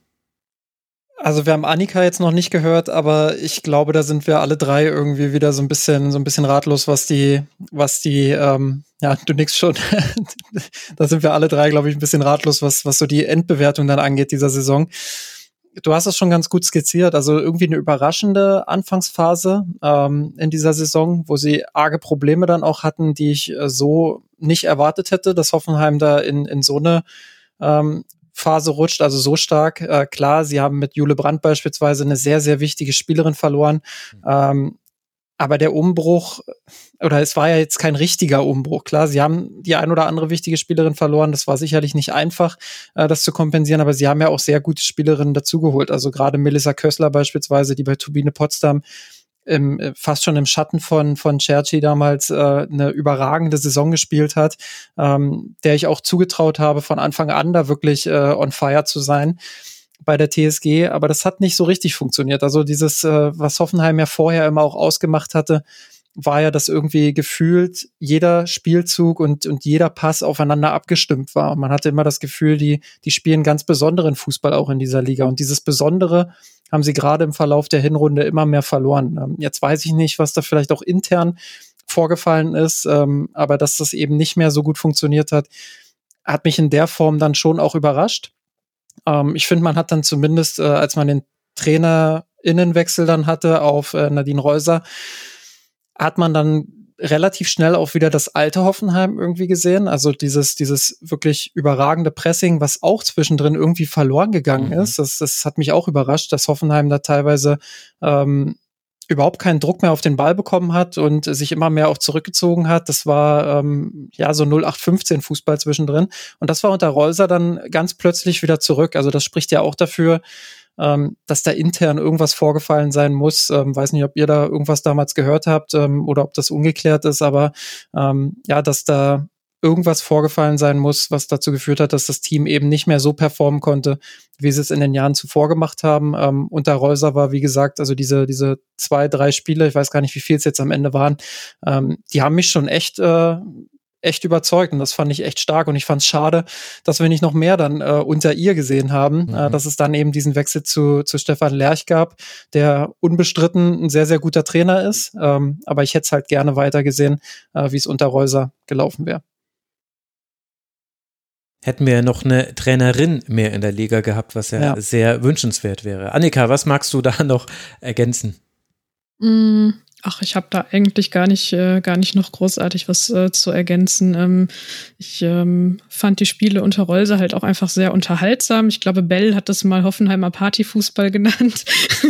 das ist irgendwie schon auch eine ganz mhm. passende Überschrift gewesen an der Stelle. Und ja, dass es jetzt ähm, zurückhaltender ist, das finde ich halt irgendwie auch schwierig zu bewerten. Ich glaube, dass man da tatsächlich einfach die nächste Saison abwarten muss. Also wenn jetzt dann Lerch auch einfach mal so eine Sommervorbereitung Vorbereitungen hatte. Ähm, er hat natürlich irgendwie vorher dann aus dem Hintergrund auch schon irgendwie Spiele beobachtet und irgendwie so seine Anmerkungen durchgegeben. Ähm, aber ja, so eine richtige Vorbereitung hat er halt eben nicht. Und dann muss man mal sehen, wie das so weitergeht. Also sie, ähm, ja, werden ja wahrscheinlich auch irgendwie auf dem Transfermarkt nochmal in irgendeiner Form was machen. Ähm, oder vielleicht auch nochmal Spielerinnen abgeben müssen. Das muss man halt auch mal abwarten. Mhm.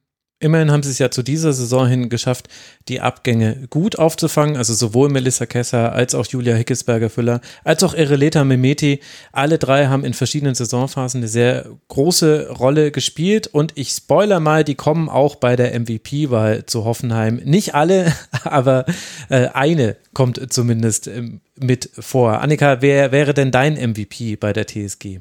Mm, eine, die jetzt gar nicht genannt wurde und nur ein halbes Jahr da war, aber die sozusagen ihren eigenen Abgang dann wieder kompensiert hat. Und das ist Michaela Specht. Sehr schön. Äh, ja. Die fand ich ähm, auch einfach in der letzten Saison schon richtig, richtig gut. Und ich fand, dass so neben den TrainerInnenwechseln so diese, dieser Wechsel oder diese Rückkehr, als sie wieder da war und ähm, gespielt hat, dass man auch daran irgendwie nochmal sehen konnte, okay, jetzt ist die Abwehr halt einfach wieder sicher. Also die Abwehrchefin ist halt einfach wieder da, die die ganze Zeit gefehlt hat. Ja, ich äh, nenne jetzt, obwohl ich es ja gerade schon gesagt habe, dass der Saisonstart nicht so gut war, aber ich finde, dass der, dass das Hoffenheim dann auch erfolgreicher war, wenn Melissa Kössler richtig, richtig gut im Spiel war und gut eingebunden war. Und das war im Saisonverlauf immer mehr der Fall. Ähm, gerade in der zweiten Saisonhälfte, dann war sie in fast jedem Spiel dann auch an mindestens einem Treffer direkt beteiligt. Ähm, also sie war für mich so ein Sinnbild für den, für den Wiederaufstieg, sage ich mal, der, der Hoffenheimerinnen, die in der Hinrunde sehr, sehr unglücklich agiert haben und dann eben mit einer wiedererstarkten Melissa Kössler und mit einer besseren Einbindung von ihr auch äh, deutlich gefährlicher auch in der Offensive waren. Ja, stimmt. Das hat man fast schon wieder vergessen, dass äh, in der Anfangsphase der Saison Nicole Biller so ein großes Thema war. Spielt sie, spielt sie nicht, wo spielt sie, wie spielt sie, wenn sie spielt.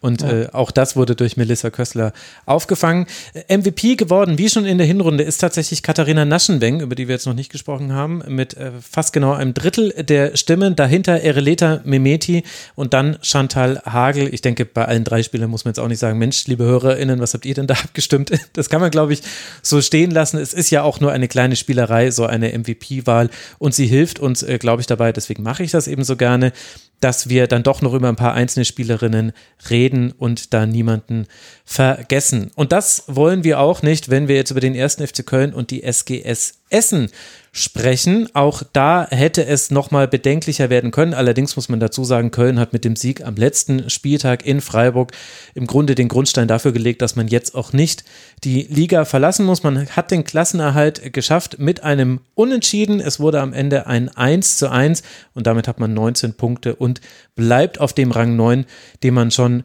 vorher hatte. Justin, wir haben schon viel über Köln gesprochen in der Saison. Es geht da viel um Erwartungshaltung. Wir haben auch hier einen Trainerwechsel gesehen. Wir haben auch hier schon erste feststehende Transfers und äh, Spielerinnen, die aufhören. Mandy Islecker hat bekannt gegeben, ihre Karriere zu beenden. Auch Manuel Klett hat ihr letztes äh, Spiel gemacht für den ersten FC Köln. Wenn wir jetzt mal versuchen, ein Fazit zu ziehen, welches wäre denn deines? Auf jeden Fall negativ. Äh, du hast es schon gesagt, die Erwartungshaltung war nach dem Transferfenster, was sie hatten und ähm, allgemein auch der, dem Gefühl, dass jetzt äh, mehr investiert wird in, in die Frauenabteilung und dass man äh, mehr Aufmerksamkeit darauf legen möchte, war sie natürlich eine andere. Ähm, einige, darunter auch ich, hatten Köln vielleicht sogar als so ein, so ein kleines Überraschungsteam mit auf dem Zettel, also dass sie vielleicht sogar ein bisschen weiter oben reinschauen. Ähm, ja, und am Ende ist es eben ganz unten fast geworden. Ähm, und das war schon auch überraschend in der Form. Ähm, ich glaube tatsächlich, dass der Trainerwechsel ja, sagen wir, einen Tick zu, zu, zu spät kam. Also ich glaube, das hat sich äh, im Saisonverlauf schon sehr angedeutet, dass sich das immer mehr abnutzt, dass es ähm, zu vorsichtig ist mit dem Ball, dass es ähm, zu defensiv eingestellt insgesamt ist. Ähm, zu wenig Mut auch, finde ich. Es waren zu wenig klare Abläufe auch zu erkennen. Ähm, das hat sich jetzt nicht zwingend um 180 Grad gedreht, aber ich finde, dass der Trainerwechsel schon ein bisschen was auch ähm, bewirkt hat und dass Köln jetzt in der vergangen, in den vergangenen Wochen ähm, durchaus auch in der Formkurve ähm, eher eine ansteigende äh, Kurve hatte. Ähm, aber insgesamt bleibt die Saison eine Enttäuschung und ähm, ja, da muss man im Sommer ganz genau analysieren, wo sind äh, vielleicht noch die ein oder andere äh, Schwäche im Kader, aber wo will man vor allem auch fußballerisch hin? Ich glaube, das ist ganz wichtig, dass man da definiert, für welche Art Fußball will man eigentlich stehen und wie setzt man das am besten um ähm, und da einfach einen Rahmen zu schaffen, in dem sich die Mannschaft dann auch wohlfühlt und wo man äh, sich weiterentwickeln kann, wo man so einen Entwicklungsprozess auch starten kann, äh, weil es ist natürlich immer das eine, dann auch mehr zu investieren als Club, aber das andere ist es eben auch, die Investition strukturiert zu tätigen und äh, ich glaube, das ist ganz, ganz wichtig beim ersten FC Köln. Ja, da würde ich mich wieder anschließen. Ich hatte sie auch als ja so kleines Überraschungsteam jetzt nicht für die ganz obersten Plätze, aber ich hatte halt so von dem, wie eigentlich die Saison davor verlaufen war, so gedacht, okay, wenn das jetzt mit den Zugängen optimal verlaufen kann, dann traue ich ihnen das halt einfach zu, dass sie so diesen gesicherten Mittelfeldplatz haben, ähm, wo man halt irgendwie mit dem Abstieg dann auch nicht viel zu tun hat. Ähm, dementsprechend empfinde ich die Saison da auch eher als Enttäuschung. Ähm, und ja, genau, man muss jetzt da auch einfach mal gucken, wer da jetzt ähm, auf der Trainerinnenbank folgt, weil ähm, es soll ja mit Nicole Bender-Rummler eigentlich nicht an der Stelle weitergehen, sondern sie soll halt ähm, wieder ihre Managementaufgabe da ähm, zuvorderst übernehmen können. Das ist jetzt ja auch eine Situation, von der es eigentlich vor Wochen schon mal hieß, so ja, das klärt sich jetzt irgendwie bald und jetzt ähm, zieht sich das aber ähm, schon die ganze Zeit weiter hin. Also mal sehen, was da noch passiert. Gibt es eigentlich schon eine Info, was Gabor, äh, Gabor Galley als nächstes macht? Ähm, ist das schon, schon was bekannt? Das wäre ja vielleicht so ein Kandidat, also falls jemand vom ersten FC Köln zugehört. ich, mich würde sehr interessieren, wie, wie, er, wie er dort arbeiten würde. Ach, ich will mehr Frauen in der Bundesliga sehen und weil ich äh, zu ihr als ja, okay. einzige äh, Ex-Spielerin äh, gute äh, Kontakte habe oder als fast einzige würde ich jetzt einfach Kira Malinowski in den Ring werfen.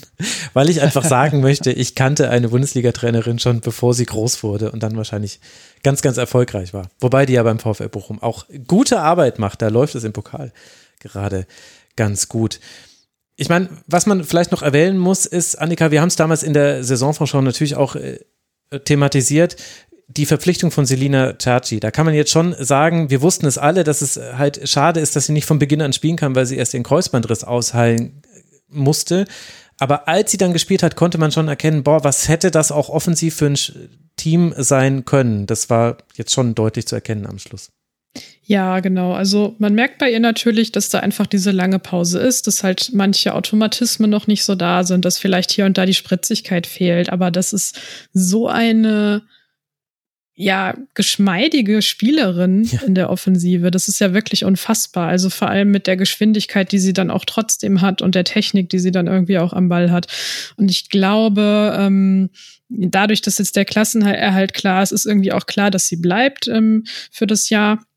Und ähm, da bin ich ähm, tatsächlich dann einfach mal sehr gespannt, wie das dann in der kommenden Saison so aussehen wird, weil ähm, ich glaube, wenn man es schafft, sie gut einzusetzen und halt die Spielerin ähm, drumherum, ähm, also das ist halt das so abzustimmen, dass es irgendwie passt, dann kann da halt auch was richtig Gutes entstehen und dann ähm, ja können wir sie vielleicht dann in der Zukunft auch mal irgendwie in der Nationalelf sehen.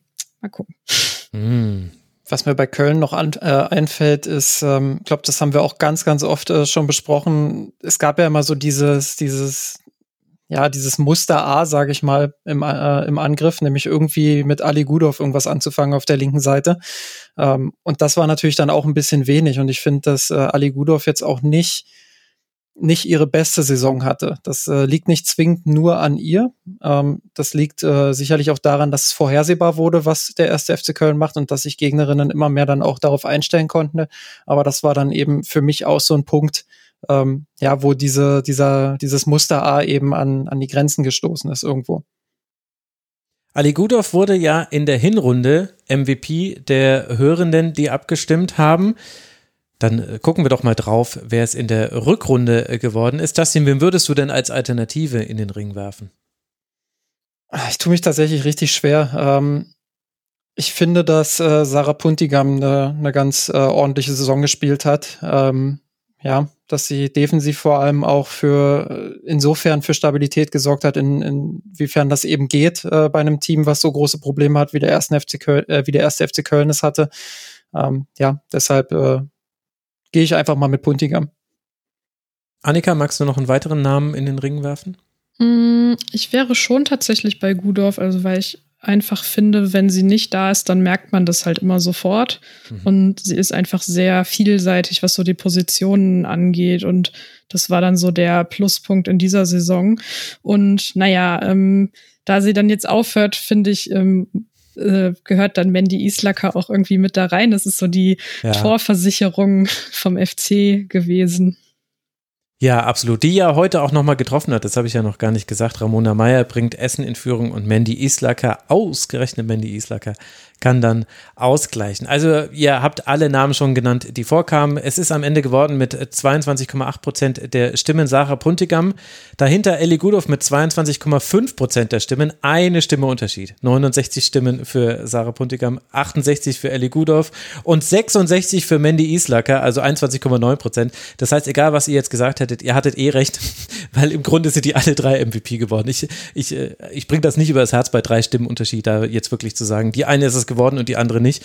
Denn wenn ich jetzt hier noch eine halbe Stunde warte, dann hat noch jemand abgestimmt und dann hat sich das alles gedreht. Deswegen, das ist jetzt auch eingeloggt, liebe Hörerinnen und Hörer. Hört auf abzustimmen. Jetzt, es steht schon in den Shownotes. Ich werde es nicht mehr verändern können.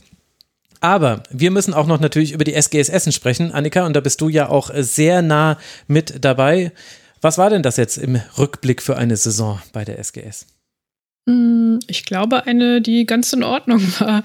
Also ich hatte ähm, zwischendurch in der Hinrunde ähm, mal eine etwas größere Sorge, dass es doch irgendwie tiefer nach unten gehen könnte, weil man ähm, ja wiederholt äh, immer wieder die gleichen Gegentore gefangen hat. Man hat es dann aber geschafft, äh, mit ein paar Anpassungen das äh, doch irgendwie relativ gut abzustellen. Also es ist jetzt nicht so, ähm, dass Essen so äh, die, das defensiv souveränste Team in dieser Liga wäre, aber es ist zumindest dann ähm, besser gelaufen. Und ich finde, es gibt ein paar Spielerinnen, bei denen ich auch einfach ähm, sehr bemerkenswert finde, was die so für Entwicklungen gemacht haben. Also ich meine, ähm, alleine halt irgendwie Ramona Meyer, ähm, war natürlich in der Hinrunde auch schon involviert, aber ich glaube, das, was jetzt bei allen gerade irgendwie so sehr präsent im, im, im Kopf hängt, ist halt so diese Rückrunde, bei der sie halt irgendwie regelmäßig dann auch ihre Tore macht. Also da hat man irgendwie gemerkt, so okay, das hat irgendwie ein bisschen gedauert, bis sie in der Liga ankommt.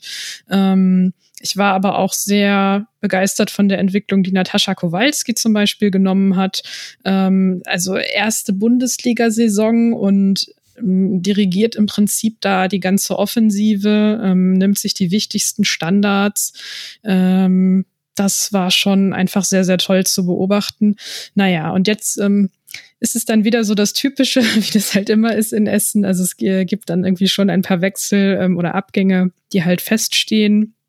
Ähm, allen voran Vivian Endemann zum VfL Wolfsburg, äh, aber auch eine Miriam Hills und Antonia Baas werden gehen und ja, das ist halt so der, der typische Sommer, also wo man jetzt irgendwie schon weiß, ähm, da werden wahrscheinlich noch irgendwie so ein paar Namen dazukommen und gleichzeitig dann wieder Zugänge kommen, wo man weiß, man hat dann den richtigen, naja, Ertrag ist ein sehr doofes Wort in dem Fall, aber man sieht dann, dass die Spielerinnen angekommen sind, manchmal erst ein halbes oder ganzes Jahr später, weil die halt einfach noch sehr, sehr jung sind, wenn die zur SGS wechseln. So. Naja, und von dem her, ähm, um das nochmal kurz zusammenzufassen, ich glaube, es war eine gute, stabile Saison. Man ist jetzt in keine akute Abstiegsgefahr geraten und ähm, jetzt hängt halt wieder alles vom Transferfenster ab, wie man weitermachen kann. Wie immer. Ja. Alles wie immer bei Essen. Da möchte man mal wissen, welche Blumenhandlung darf denn da immer die Blumensträuße für die Verabschiedung der Spielerin herstellen? Die machen immer an einem Wochenende im Jahr richtig guten Umsatz, äh, definitiv. Justin, hast du noch was zu ergänzen zur SGS?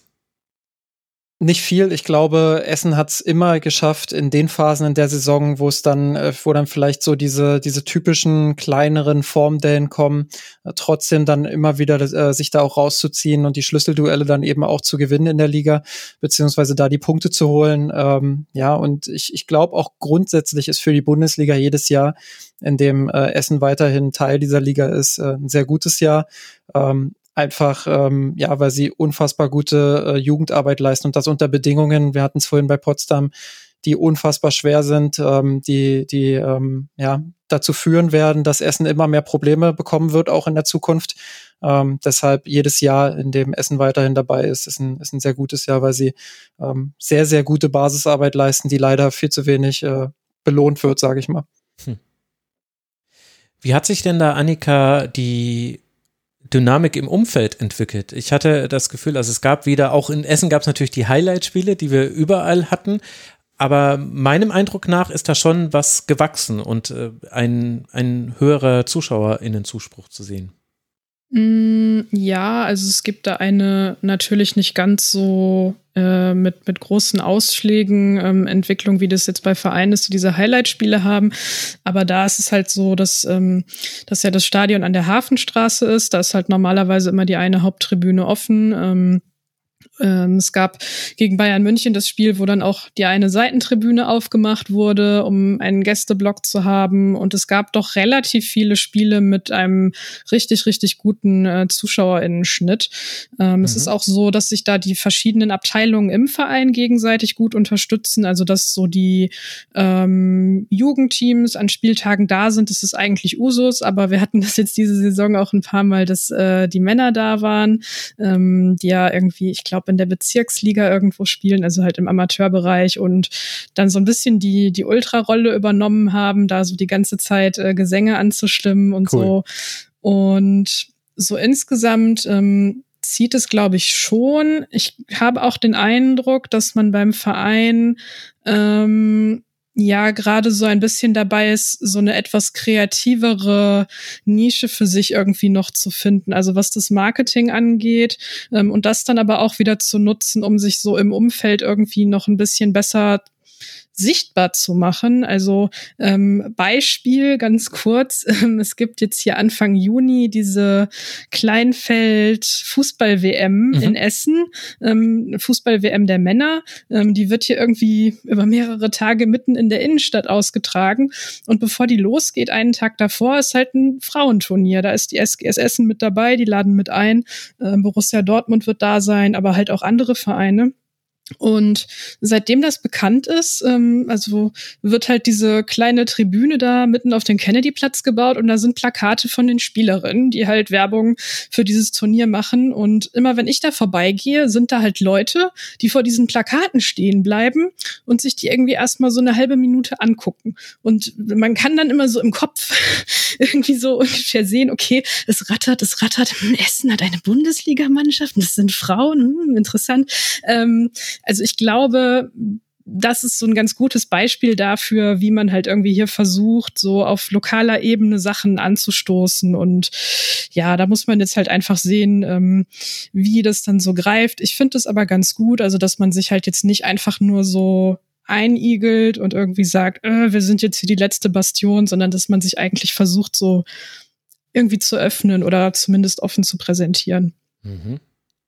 Und vom Zuschauerinnenschnitt laut soccerdonner.de muss man immer ein bisschen mit Vorsicht genießen. Manchmal stimmt da nicht jede Zahl, aber da liegt man nicht so weit weg, zum Beispiel vom FC Bayern. Also der Zuschauerschnitt 1966, Bayern hat 2100, äh, Freiburg, die ja mit dem Dreisamstadion erhöhen konnten, haben 2300, Köln zum Beispiel 2100. Also wir bewegen uns da in diesem 2000er Schnitt. Das ist auch so ungefähr, wenn man, glaube ich, die Highlightspiele rausrechnet, ungefähr der Ligaschnitt gewesen.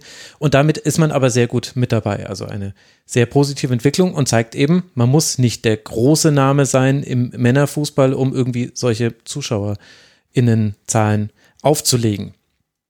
Jetzt haben wir noch die MVP-Wahl und da muss ich auch dir die Frage stellen, Annika, das wäre total ungerecht für Justin, du bist einfach so nah dran. Wer wäre denn äh, dein MVP bei der SGS? Mmh. Ich finde es tatsächlich ähm, aus dem Grund auch ein bisschen schwierig. Ah, du bist zu nah dran. ja, ich habe genau falsch gemacht. Ich, ich, ich, bemühe mich natürlich bei allen anderen Vereinen auch genau drauf zu gucken, aber man bekommt da dann einfach noch mal mehr Details mit. Also auch einfach dadurch, dass ich halt mehr im Stadion verfolgen kann, macht das irgendwie noch mal einen Unterschied. Ich würde sagen, neben den schon genannten Meyer und äh, Kowalski gehört halt irgendwie auch Jacqueline Meissner für mich in diese Reihe. Also vor allem aufgrund der Rückrunde, ähm, weil man da fand ich bei ihr noch mal gesehen hat, okay, die Formkurve zeigt aber eindeutig nach oben und dass es halt irgendwie auch was damit zu tun hatte, dass sich die Defensive da noch mal stabilisiert hat. Mhm. Ich würde mal äh, Beke Sterner nennen und würde äh, Annika bitten, ihre Einschätzung dazu zu geben, ähm, weil sie eben so nah dran ist. Ähm, das ist eine Spielerin, die mich tatsächlich sehr interessiert, beziehungsweise die ich sehr gerne auch Fußball spielen sehe. Deswegen würde mich das interessieren. Ja, ähm, das ist auf jeden Fall eine Fußballspielerin, die sehr guten Fußball spielt. Ähm, ich glaube, sie fliegt halt manchmal so ein bisschen naja, unter dem Radar. Ich meine, das tun irgendwie alle Essener Spielerinnen, aber ähm, sie hat halt irgendwie ja auch so eine sehr besondere Rolle ähm, rechts auf der Außenbahn, dass sie halt ähm, einerseits sehr, sehr wichtig ist für die Defensive, also auch mit ihrem Tempo, um dann manchmal die anderen ähm, damit ein bisschen abzusichern. Aber sie soll sich halt eben auch immer nach vorne einschalten und da so mit ankurbeln. Und dann fand ich, ähm, gab es da so ähm, irgendwann in der Hinrunde diesen Punkt, wo man dann gesehen hat, okay, ähm, da funktioniert es jetzt mit Endemann zusammen halt irgendwie besser, als das vorher war. Und da haben dann beide von profitiert. Also weil dann, glaube ich, für beide auch irgendwie klar war, okay, wenn ich vorne bin, musst du aber hinten bleiben und umgekehrt. Und dann haben sie sich da auch irgendwie ganz gut abgewechselt. Von dem her gehören die beiden für mich so ein bisschen eigentlich so in so ein, in so ein Doppelpack. Sehr schön. Beke Sterner, zumindest stand 21. Spieltag. Die neueren Zahlen gibt es leider noch nicht. Auch diejenige, die die meisten Minuten für Essen gespielt hat. Sie ist bei der MVP-Wahl auf Rang 4 gelandet, tatsächlich. Ganz knapp hat sie es nicht reingeschafft. Ramona Meyer dann auf Rang 3, Lena Ostermeier auf Rang 2 und Vivian Endemann, wie auch schon in der Hinrunde, ist die MVP bei der SGS. Da wird jetzt auch keiner von uns protestieren, da bin ich mir sehr, sehr sicher. Dann lasst uns noch auf Werder Bremen und Leverkusen blicken. Auch Werder konnte nicht mehr absteigen, das heißt, das war eigentlich so mit eines der wenigen Spiele, wo es um gar nichts mehr ging. Und dementsprechend war auch leider sehr wenig in der Konferenz zu sehen. Ich tue mich schwer, da jetzt irgendwas zum Spiel zu sagen, außer dass ich gesehen habe, es gab jetzt nicht so wahnsinnig viele Chancen beiderseits.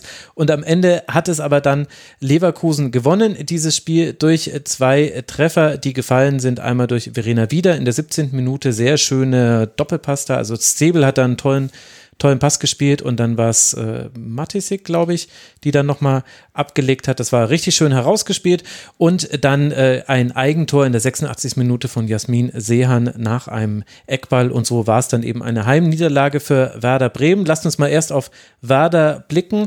Justin, wir haben viel über Werder gesprochen, über die Chancenqualität, die Chancenverwertung, aber jetzt auch letztlich über den Klassenerhalt. Was waren denn dann die Dinge, die für diesen Klassenerhalt gesorgt haben? Denn ich möchte nicht immer negativ über Werder sprechen.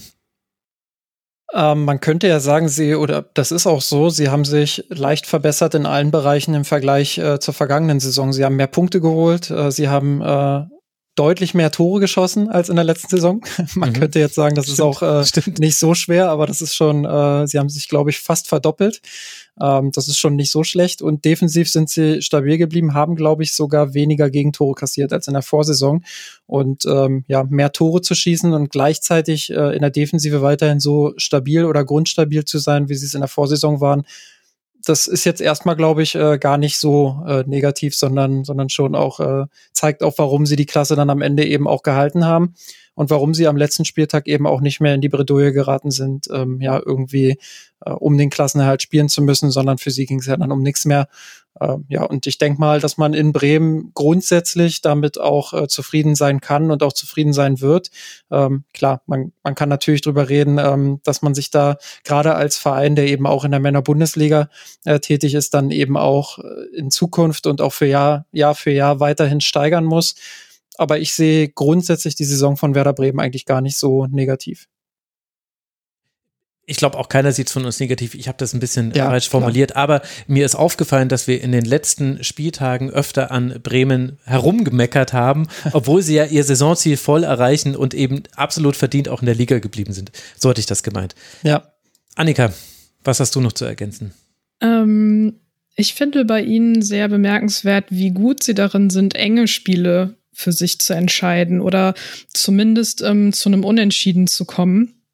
Ähm, was, also ich meine, das ist ja auch das, was man an den Zahlen sieht, also die äh, wenigen Gegentore und dann mit den wenigen eigenen geschossenen Toren zu, trotzdem zu der Anzahl von Punkten zu kommen, ähm, spricht dann ja auch dafür. Aber das ist eine Qualität, die man erstmal haben muss. Also da gehört dann ja auch eine gewisse Nervenruhe dazu, ähm, aber natürlich auch die taktische Einstellung, ähm, genau zu wissen, okay, jetzt müssen wir uns weiter zurückziehen und absichern, jetzt versuchen wir es vielleicht doch nochmal mit unseren Mitteln irgendwie nach vorne.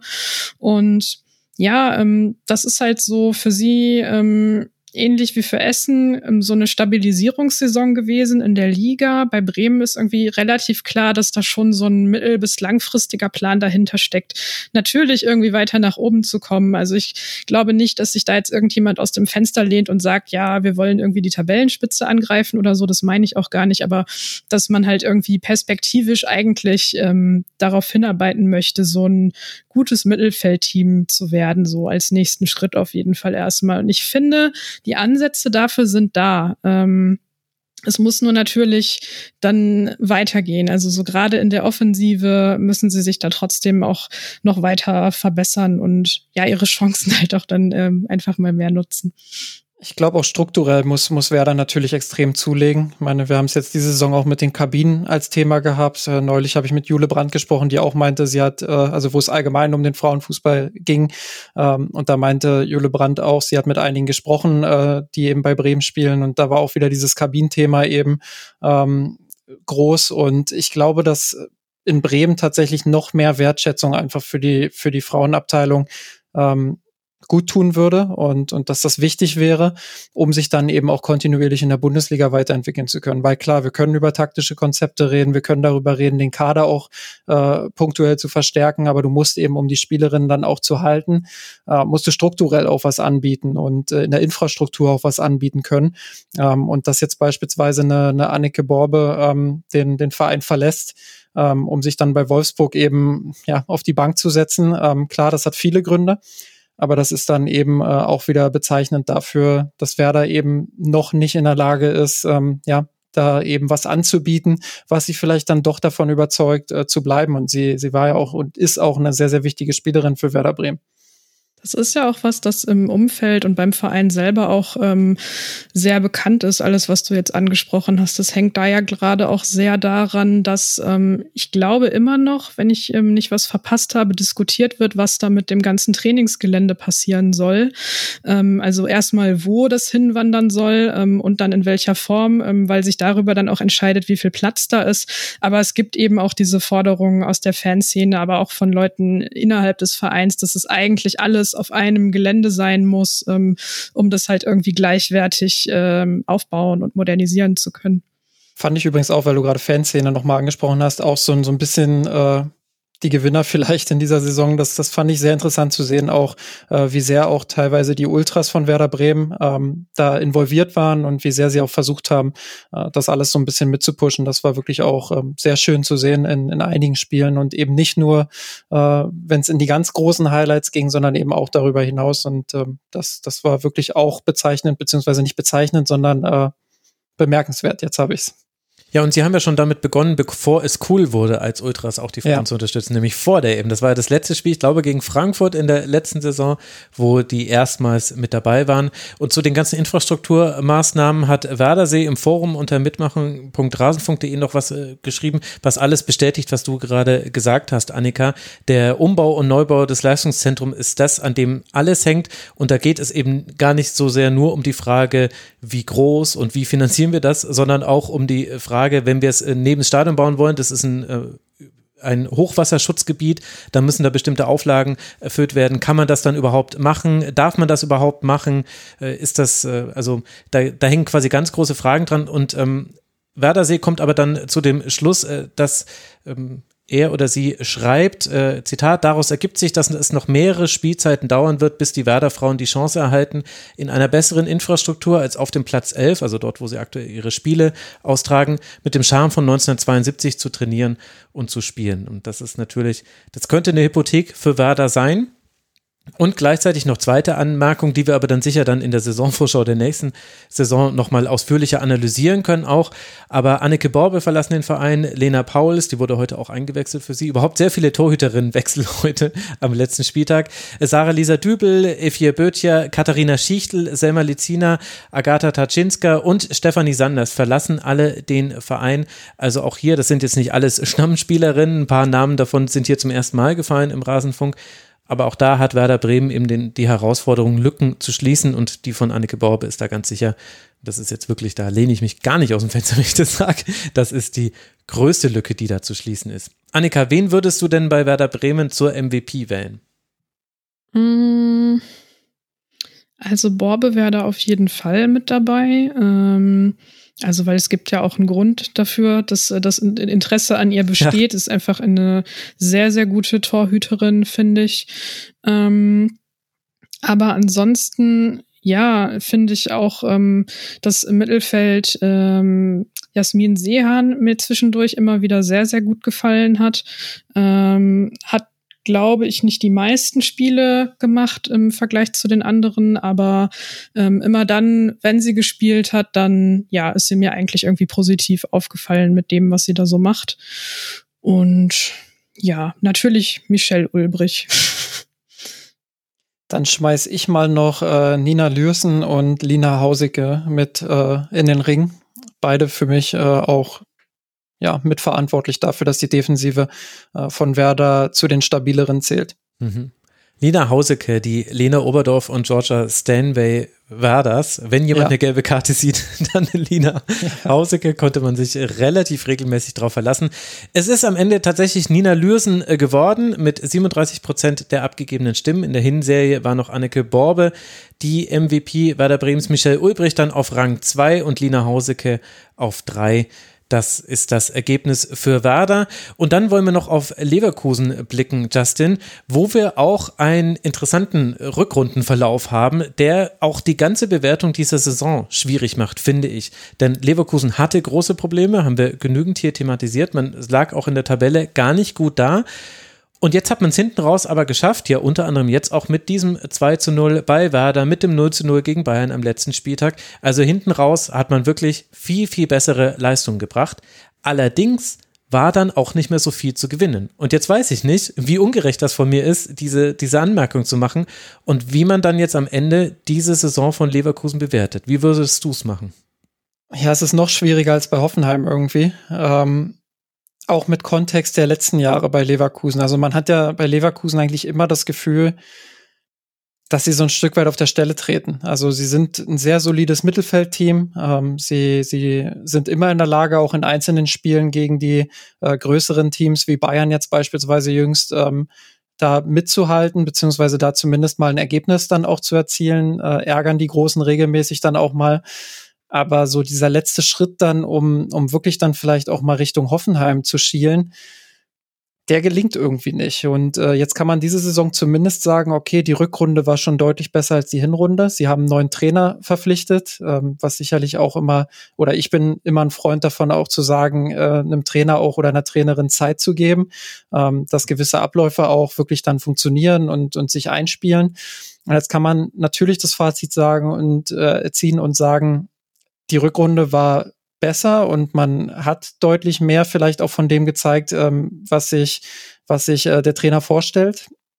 Aber grundsätzlich bin ich trotzdem nicht so ganz zufrieden mit Leverkusen. Also ich fand auch die Rückrunde äh, zu wechselhaft, zu äh, inkonstant. Äh, man hat nicht immer das auf den Platz bekommen, ähm, was man zumindest mal angedeutet hat. Also ich fand in Ansätzen war das war das schon auch ordentlicher Ballbesitzfußball mit mit guten Strukturen, aber halt nie so richtig konstant. Und ähm, das ist das, was mich bei Leverkusen so ein bisschen stört. Und das ist vielleicht unfair, so wie du es gesagt hast, ähm, aber ja, irgendwie habe ich das Gefühl, dass bei Leverkusen einfach mehr drin ist und sie da seit Jahren so ein bisschen auf der Stelle treten.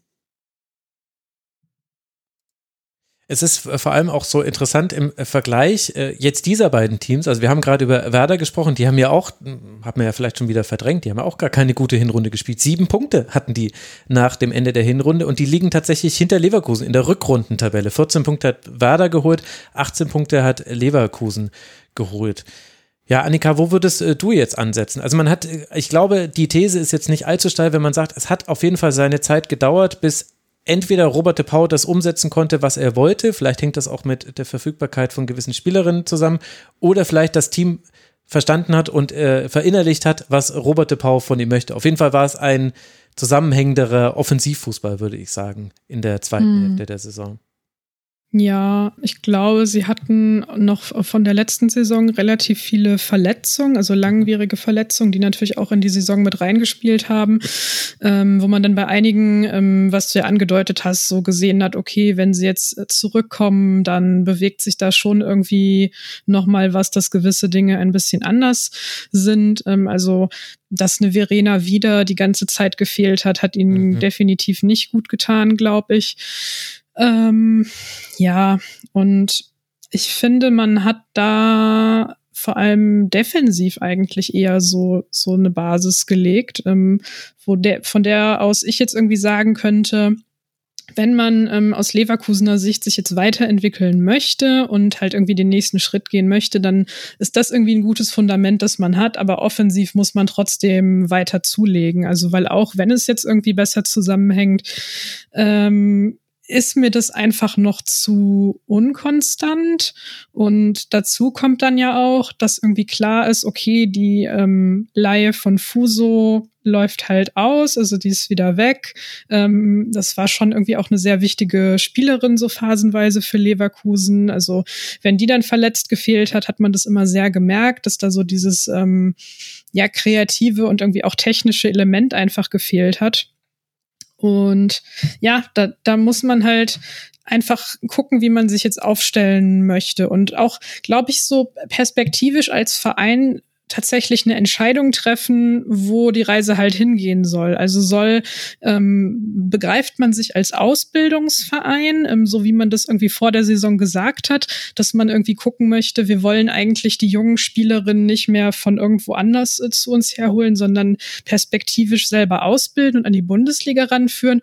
Oder Sind hat gute man Nachrichten für Essen, weil da hat man ja gleich drei Spielerinnen hergeholt ja, von dieser Saison. Genau. Entschuldigung. Ähm, ja, ja, aber ist ja auch so. Ähm, Oder, oder hat man nicht eigentlich sowieso schon die bessere Infrastruktur für mehr? Also um, um mehr zu machen und halt irgendwie weiter in die, in die Spitze zu planen. Und ja, ähm, keine Ahnung. Ich fand den Fußball zwischendurch wirklich schwierig anzuschauen, muss ich sagen. Ähm, und es kommt dann, glaube ich, auch nicht von ungefähr, dass Leverkusen beim Zuschauerschnitt halt irgendwie immer relativ unten mit dabei ist. So, also, naja. Ja, und da weiß man auch manchmal nicht, ob das Hand in Hand geht, denn vielleicht würde es mir auch manchmal schwerfallen, wenn ich gegen den MSV Duisburg vor 300 Spielern äh, Zuschauern Ja. äh, spielen müsste. Also da weiß man gar nicht, welcher Funke auf wem jetzt nicht übergesprungen ist, der vom Feld auf die Ränge oder der von den Rängen nicht aufs Ja, Feld. stimmt. Es war insgesamt eine manchmal etwas äh, triste Angelegenheit. Aber tatsächlich, ihr habt äh, nochmal ganz schön den Hauptunterschied von Leverkusen zu den vier Teams vor Leverkusen herausgearbeitet. Die Abwehr ist nämlich ungefähr auf einem Niveau. Also natürlich jetzt nicht Bayern, Wolfsburg, aber Leverkusen hat die fünf beste Abwehr der Liga, also genau da, wo man in der Liga liegt. Und dann guckt man sich einfach nur die Tordifferenz von all den Teams davor an und da kommt jetzt der Unterschied. Da haben wir nämlich Hoffenheim plus 30, Eintracht Frankfurt plus 35 und natürlich Wolfsburg und Bayern plus 58, plus 59. Leverkusen fast eine gleich gute Abwehr plus drei. So, da setzen wir doch mal an für die nächste Saison. Da hat ja Robert de Pau auch schon gesagt, Mensch, ich habe doch gar keine klassischen Mittelstürmerinnen. Wie soll denn das hier alles klappen? Ich glaube, darüber wird man sprechen in Leverkusen, wenn das schon so öffentlich äh, ge getan wird von Robert de Pau. Und dann werden wir es daran auch bewerten, wie die ja, nächsten Schritte aussehen können bei Leverkusen, die ihr ja jetzt gerade schon angedeutet habt, mit Fragezeichen. Justin, wer ist deine MVP für Leverkusen? Also ich bin mir ziemlich sicher und ich würde sie, würd sie auf jeden Fall auch mindestens in den Top 3 sehen, dass äh, Jill Byings äh, mit dabei ist mit, äh, mit ihren vielen Torbeteiligungen, die sie hatte. Ähm, ich habe jetzt hier wieder nur die alten Daten. Ich weiß gar nicht, ob sie heute auch wieder äh, ein Tor oder ein Assist beigesteuert hat. Vor dem Spieltag hatte sie jedenfalls sieben Tore und sechs Assists. Ähm, ja, damit äh, ist sie automatisch in der Verlosung, sag ich mal. Wenn ich es richtig sehe, ist sie diesmal leer ausgegangen, was äh, die Torbeteiligung ausgeht. Aber das wollen wir jetzt hier nicht zum Vorwurf machen. Es hat ja für den Sieg gereicht. Annika, magst du noch jemanden ergänzen? Mm, ähm, Christine Kögel, also Bayings Mhm, hätte ich auch gesagt, aber Christine Kögel gefällt mir auch nach wie vor einfach sehr, sehr gut. Ähm, und das war, das war nicht diese Woche, sondern letzte Woche, da war es irgendwie ein bisschen absurd, weil sie ja so klein ist und aber ständig in diese Kopfballduelle geschickt wurde und sehr viele von denen dann auch noch gewonnen hat. Ja, ja, sehr, sehr schön. Sehr schön. Also Christian Kögel ist nicht MVP geworden. Die hat äh, nur 4% der Stimmen eingesammelt. Tatsächlich haben wir bei Leverkusen den interessanten Fall. Wir hatten in der Hinrunde das Ergebnis Jill Byings auf 1, Elisa Sens auf 2, Juliane Wirz auf 3 und auf die Gesamtsaison hin haben wir das Ergebnis Jill Bying auf 1, Elisa Sens auf 2, Juliane Wirz auf 3 und dann würde ich sagen, dann ist das auch exakt die Top 3, wie die Hörerinnen sie haben wollen, wenn sie schon so konstant abstimmen. Die genaue Stimmenverteilung hat sich jetzt auch gar nicht so wahnsinnig verändert, obwohl 100 Stimmen mehr als 100 Stimmen mehr abgegeben wurden als in der Hinrunde. Könnt ihr natürlich in den Shownotes dann finden, liebe Hörerinnen und Hörer. Und dann haben wir jetzt noch zwei Teams, über die wir sprechen wollen. Wir wollen das aufgehängt tun am Spiel VfL Wolfsburg gegen den SC Freiburg. Am Ende ist das Endergebnis ein 2 zu 1. Wolfsburg konnte sehr früh in Führung gehen mit einem 1 zu 0 durch Eva Pajor. Da hat allerdings Bayern auch schon geführt und nachdem dann Bayern so schnell Treffer um Treffer aufgeschichtet hat auf sein Spiel, war auch klar, okay, hier geht nichts mehr in der Meisterfrage und vielleicht ist auch damit dann zu erklären, dass nicht mehr so viel passiert ist. Judith Steinert schießt das 1 zu 1 für den SC Freiburg. Man kann sich ein bisschen revanchieren fürs DFB-Pokalfinale, aber ein Strafstoß von Dominik Jansen der tütet dann diesen Sieg ein und ich würde gerne mit Freiburg beginnen, denn Wolfsburg ist ja das einzige Team, das noch ein Spiel vor sich hat. Deswegen gebührt ihnen dann der Rausschmeißer quasi hier in dieser Schlusskonferenz.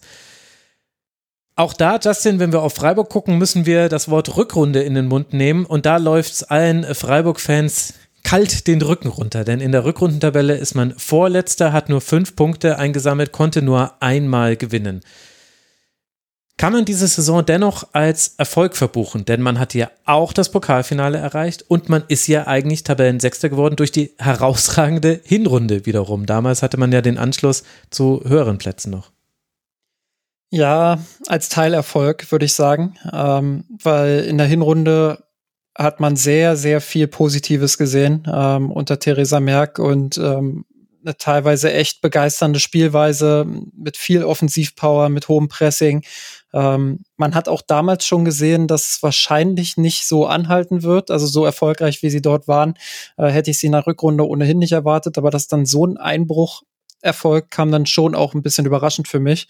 Ähm, also so ein bisschen Regression zur Mitte, ja, das schon, weil sie, wie gesagt, sehr, sehr offen auch agiert haben. Äh, kann mich erinnern, gerade der VfL Wolfsburg hat das im direkten Duell im Hinspiel wirklich eiskalt ausgenutzt mit ein, zwei langen Bällen, ähm, sofort alles offengelegt, äh, was Freiburg da hatte. Ähm, ja, und auch in anderen Spielen hat man das zumindest im Ansatz gesehen, auch dieses, dieses wilde Spiel damals gegen Eintracht Frankfurt in der Hinrunde beispielsweise. Ähm, da war schon die Defensivschwäche zu erkennen. Ähm, und das hat sich jetzt äh, in der Rückrunde eben äh, auch in den Gegentoren oder noch mehr in den Gegentoren wiedergespiegelt, während man in der Offensive nicht mehr ganz so durchschlagskräftig war.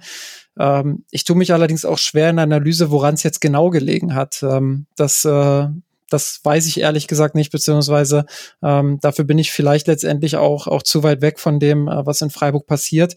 Aber mit der Rückrunde, so wie sie gelaufen ist, mit so vielen Niederlagen, ähm, glaube ich, ist es schwer, jetzt komplett zufrieden zu sein mit der Saison. Man kann sich einzelne Aspekte rausnehmen, kann sicherlich auch das Pokalfinale als großen Erfolg feiern.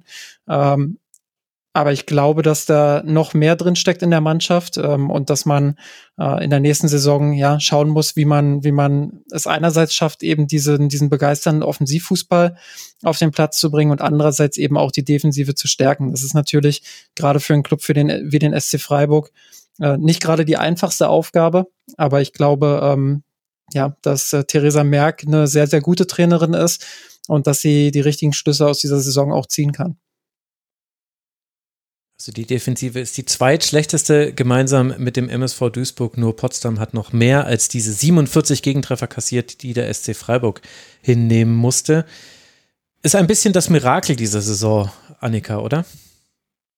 Mm, ja, schon. Ich glaube, was ihnen abhanden gekommen ist, ist so die richtige Balance, ähm, also so die richtige Balance aus Defensive und Offensive, weil ich finde, wenn sie nach vorne Druck aufbauen, dann machen sie das einfach sehr bedingungslos.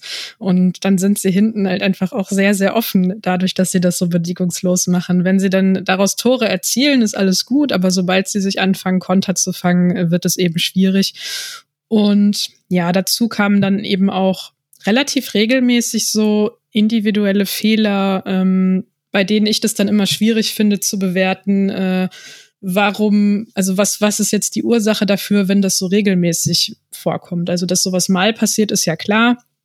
Aber ich glaube, ähm, wenn ich Ihnen jetzt nicht Unrecht tue, dann gab es irgendwie bei keinem Verein wie Freiburg in dieser Saison so viele Tore, die man irgendwie so als Slapstick-Tore einsortieren würde. Und das ist dann halt auch was, wo man schauen muss, okay, ähm, kann man da mit Trainingsformen was machen? Liegt das vielleicht irgendwie an der fehlenden Technik, wenn Druck aufgebaut wird? Oder einfach auch daran, dass sich vielleicht dann aus dem Mittelfeld nicht schnell genug wieder Leute anbieten, um irgendwie eine Befreiung oder Luft oder so zu erzeugen für die, die da spielen. Das müssen sie sich halt sehr genau angucken. Ähm, ja, genau. Aber ich finde so insgesamt, ähm, ist das jetzt keine Saison, die man komplett ähm, wegschmeißen kann. Also Justin hat es ja auch zusammengefasst. Ich denke, wenn man halt irgendwie so eine Hinrunde spielt und das Pokalfinale erreicht, dann ist auch das wieder was, wo man irgendwie drauf aufbauen kann. Nur man muss natürlich dann auf die Rückrunde sehr, sehr kritisch draufschauen.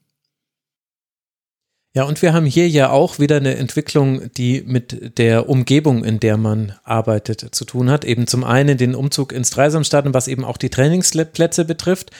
Aber eben auch hier haben wir Justin eine Fanszene, die am Wachsen ist und äh, unterstützt wird immer mal wieder von den Ultras der Männer, aber wo ich zumindest das Gefühl habe, äh, auch nach dem Ding, was ich gehört habe von Menschen vor Ort, ich habe ja in Freiburg studiert, dass sich da auch quasi losgelöst vom Männerteam ein fester Kern bildet, der gerne ins Stadion kommt. Ja, äh, also das, das wusste ich tatsächlich noch nicht. Äh, insofern danke für die Info. Ähm, das, ähm, ja, das, das merkt man auch irgendwie ein bisschen in den, in den Spielen, wo dann richtig was los war im Stadion. Ähm, hat man nicht so diese typische, typische Ultrastimmung gehabt, die man aus dem Fußball der Männer kennt, sondern schon auch äh, eine andere Stimmung, ohne das jetzt werten zu wollen. Ähm, aber das, das war eine andere Art von Stimmung. Ähm, ja, und äh, das ist natürlich, das tut dem ganzen Club natürlich auch gut, dass man da so ein Stadion hat, äh, was, was einfach auch regelmäßig dann auch ganz gut gefüllt ist. Ähm, und ich glaube, dass das ist was, äh, was attraktiv auch ist, wenn man beispielsweise äh, auf dem Transfermarkt äh, andere Spielerinnen dann auch verpflichten möchte, äh, dass man denen aufzeigen kann, hey, guck mal, wir spielen hier in einem, in einem für den Fußball der Frauen sehr, sehr vernünftigen und ordentlichen äh, Stadion mit tollen Strukturen. Ähm, ja, das ist sicherlich ein Standortvorteil auch für, für Freiburg, die sich sicherlich auch ähnlich äh, wie im Fußball der Männer jahrelang ähm, schon auch so etablieren wollen, dass sie jungen Spielerinnen eine Perspektive aufzeigen wollen, die entwickeln wollen ähm, und so eine eigene Identität auch aufbauen wollen. Haben sie ja in der Vergangenheit schon sehr getan. Und ja. nur so eine kleine Randbeobachtung. Es ist auch tatsächlich am TV-Bildschirm viel schöner, jetzt Freiburg-Spiele zu sehen, denn die höhere Kamerapositionen, die, ja, es, es ist einfach viel einfacher, jetzt zu sehen, wie spielen sie taktisch. Man sieht mehr vom Spielfeld. Man sieht, dass das quasi die festen Kamerapositionen sind. Es sind halt ein paar zu wenige Kameras. Aber vielleicht kommt das ja irgendwann noch, dass es mehr sind. Also man äh, hat das davon sogar profitiert, wenn man einfach nur vor dem Bildschirm saß.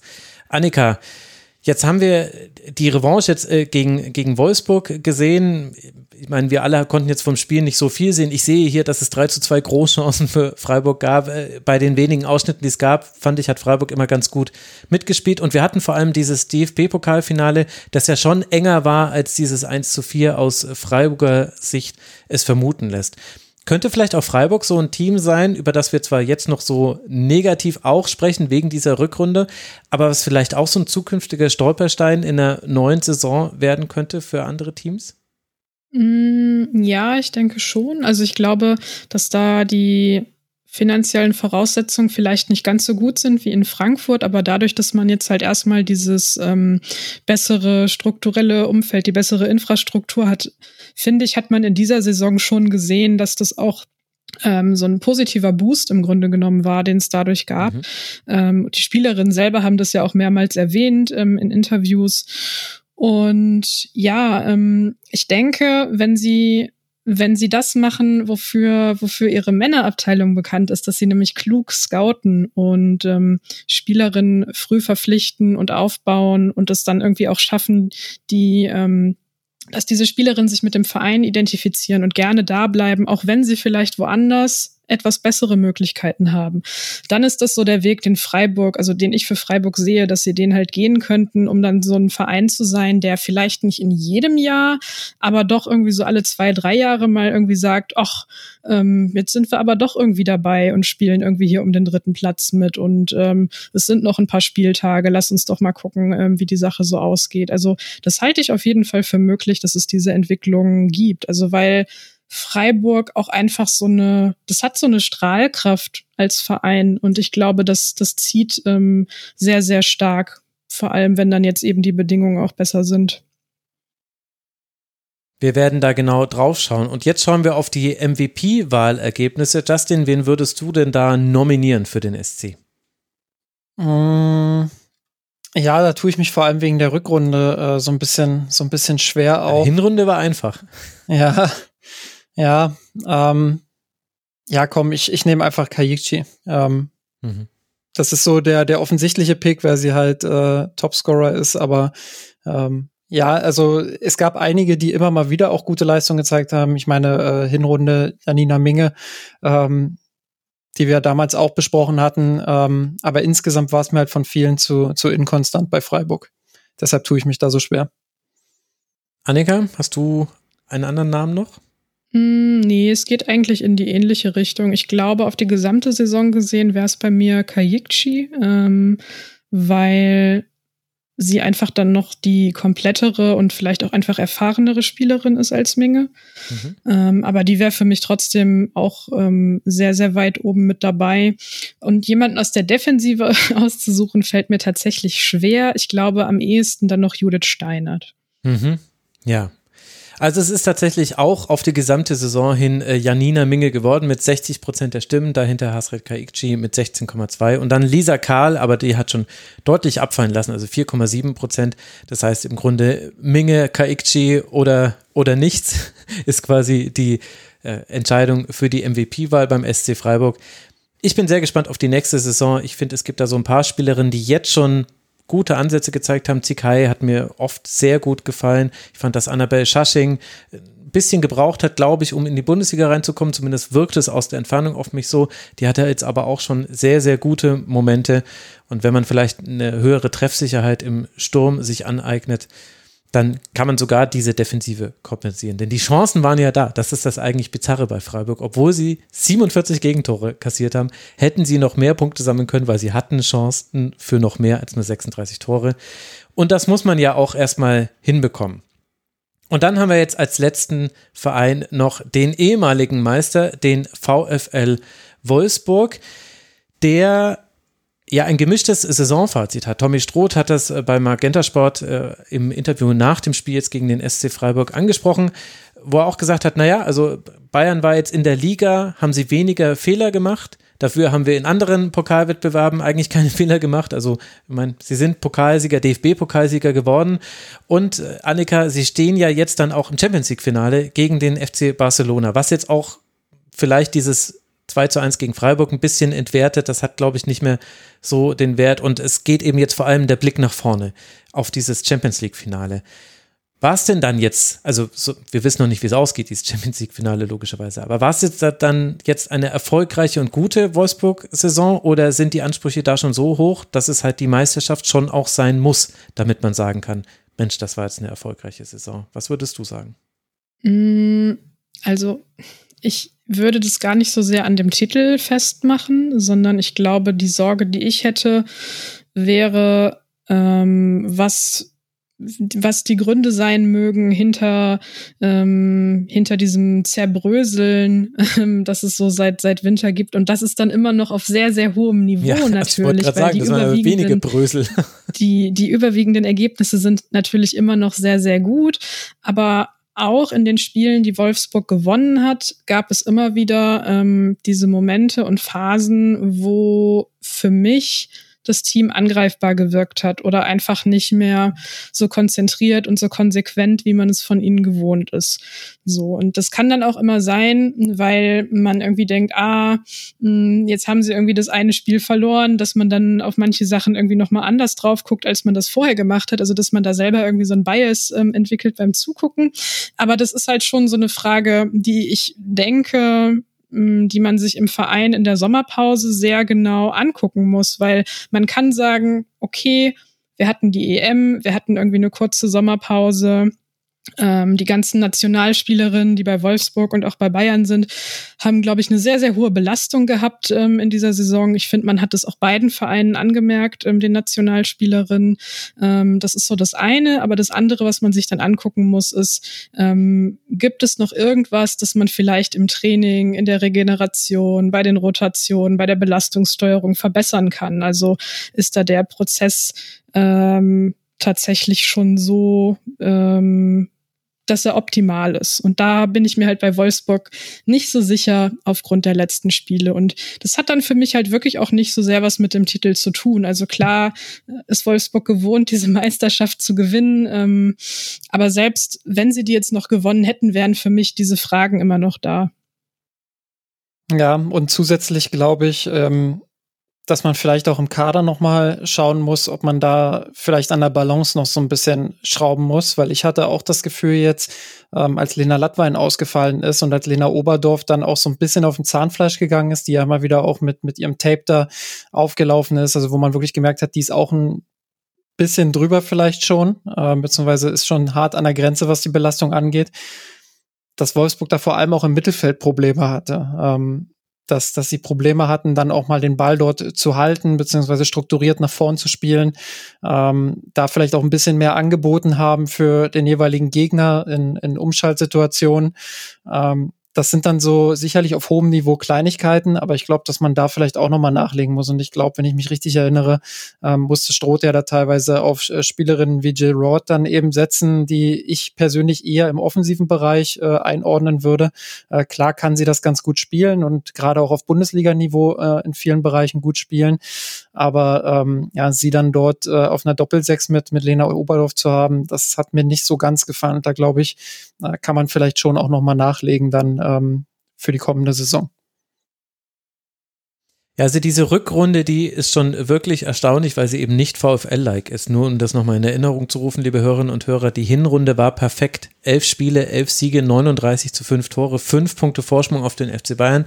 Jeder, der gut in Mathe ist, weiß, okay, da müssen sie sieben Punkte auf den FC Bayern schon mal verloren haben in der Rückrunde. Sie haben aber auch auf andere Teams Punkte verloren, unter anderem vier auf Eintracht Frankfurt und auf Hoffenheim, die in der Rückrundentabelle alle noch vor Wolfsburg liegen. Also Rückrundentabellenergebnis am Ende Platz vier für Wolfsburg. Es reicht natürlich für Platz zwei. Und sie haben auch in so Spielen wie jetzt eben in Meppen in, am letzten Spieltag, was natürlich dramatisch aus Sicht vom SV Meppen war, wo man aber auch sagen kann, Mensch, ja, Wolfsburg hat es halt einfach noch drauf, Wolfsburg zu sein. Also die, die hätten da auch sagen können, ja komm, ist jetzt vielleicht auch nicht so schlimm, wenn wir beim 2 zu 2 stehen bleiben, dann kann uns jetzt Eintracht Frankfurt auch nicht mehr abfangen von hinten raus. Aber nee, die haben dann eben eine Alex Pop und wenn du eine Alex Pop im Kader hast und die dann eben auch spielt, dann kannst du dir sicher sein, dann wird es da vorne auf jeden Fall nochmal gefährlich. Du hast, äh, du hast immer, immer eben Spielerinnen, die die Möglichkeit haben, und vor allem den Willen haben, diese Spiele zu gewinnen. Das kann man vielleicht jetzt auch am letzten Spieltag gesehen, aber da habe ich jetzt eben zu wenig vom Spiel gesehen, um darüber urteilen zu können.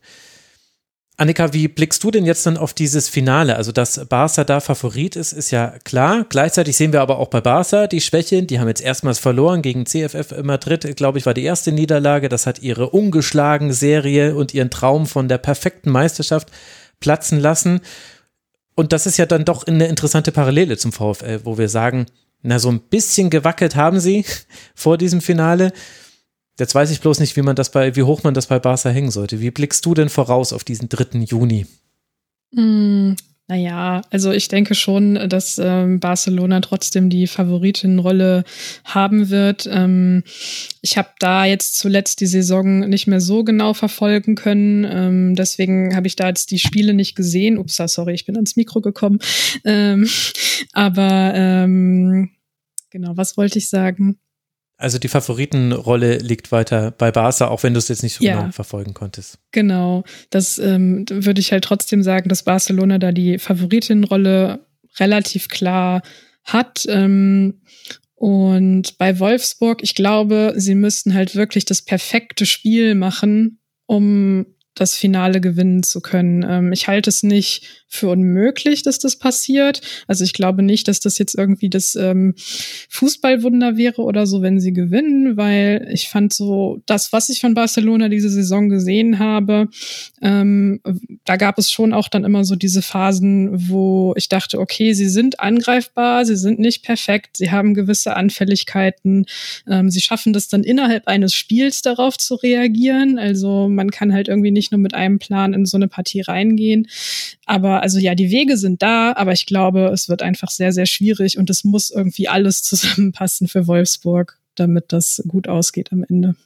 Ich versuche mich mal einer positiven äh, Prognose beziehungsweise einer noch positiveren Prognose. Also klar ist Barcelona natürlich äh, favorisiert, aber Wolfsburg hat, glaube ich, die, die Spielanlage oder genau die Spielanlage, die Barcelona so richtig wehtun kann, weil sie ähm, sehr, sehr schnelle Angriffe ausüben können, weil sie schnelle Spielerinnen haben, weil sie mit Payor und, und Pop unfassbar abgezockte Angreiferinnen haben.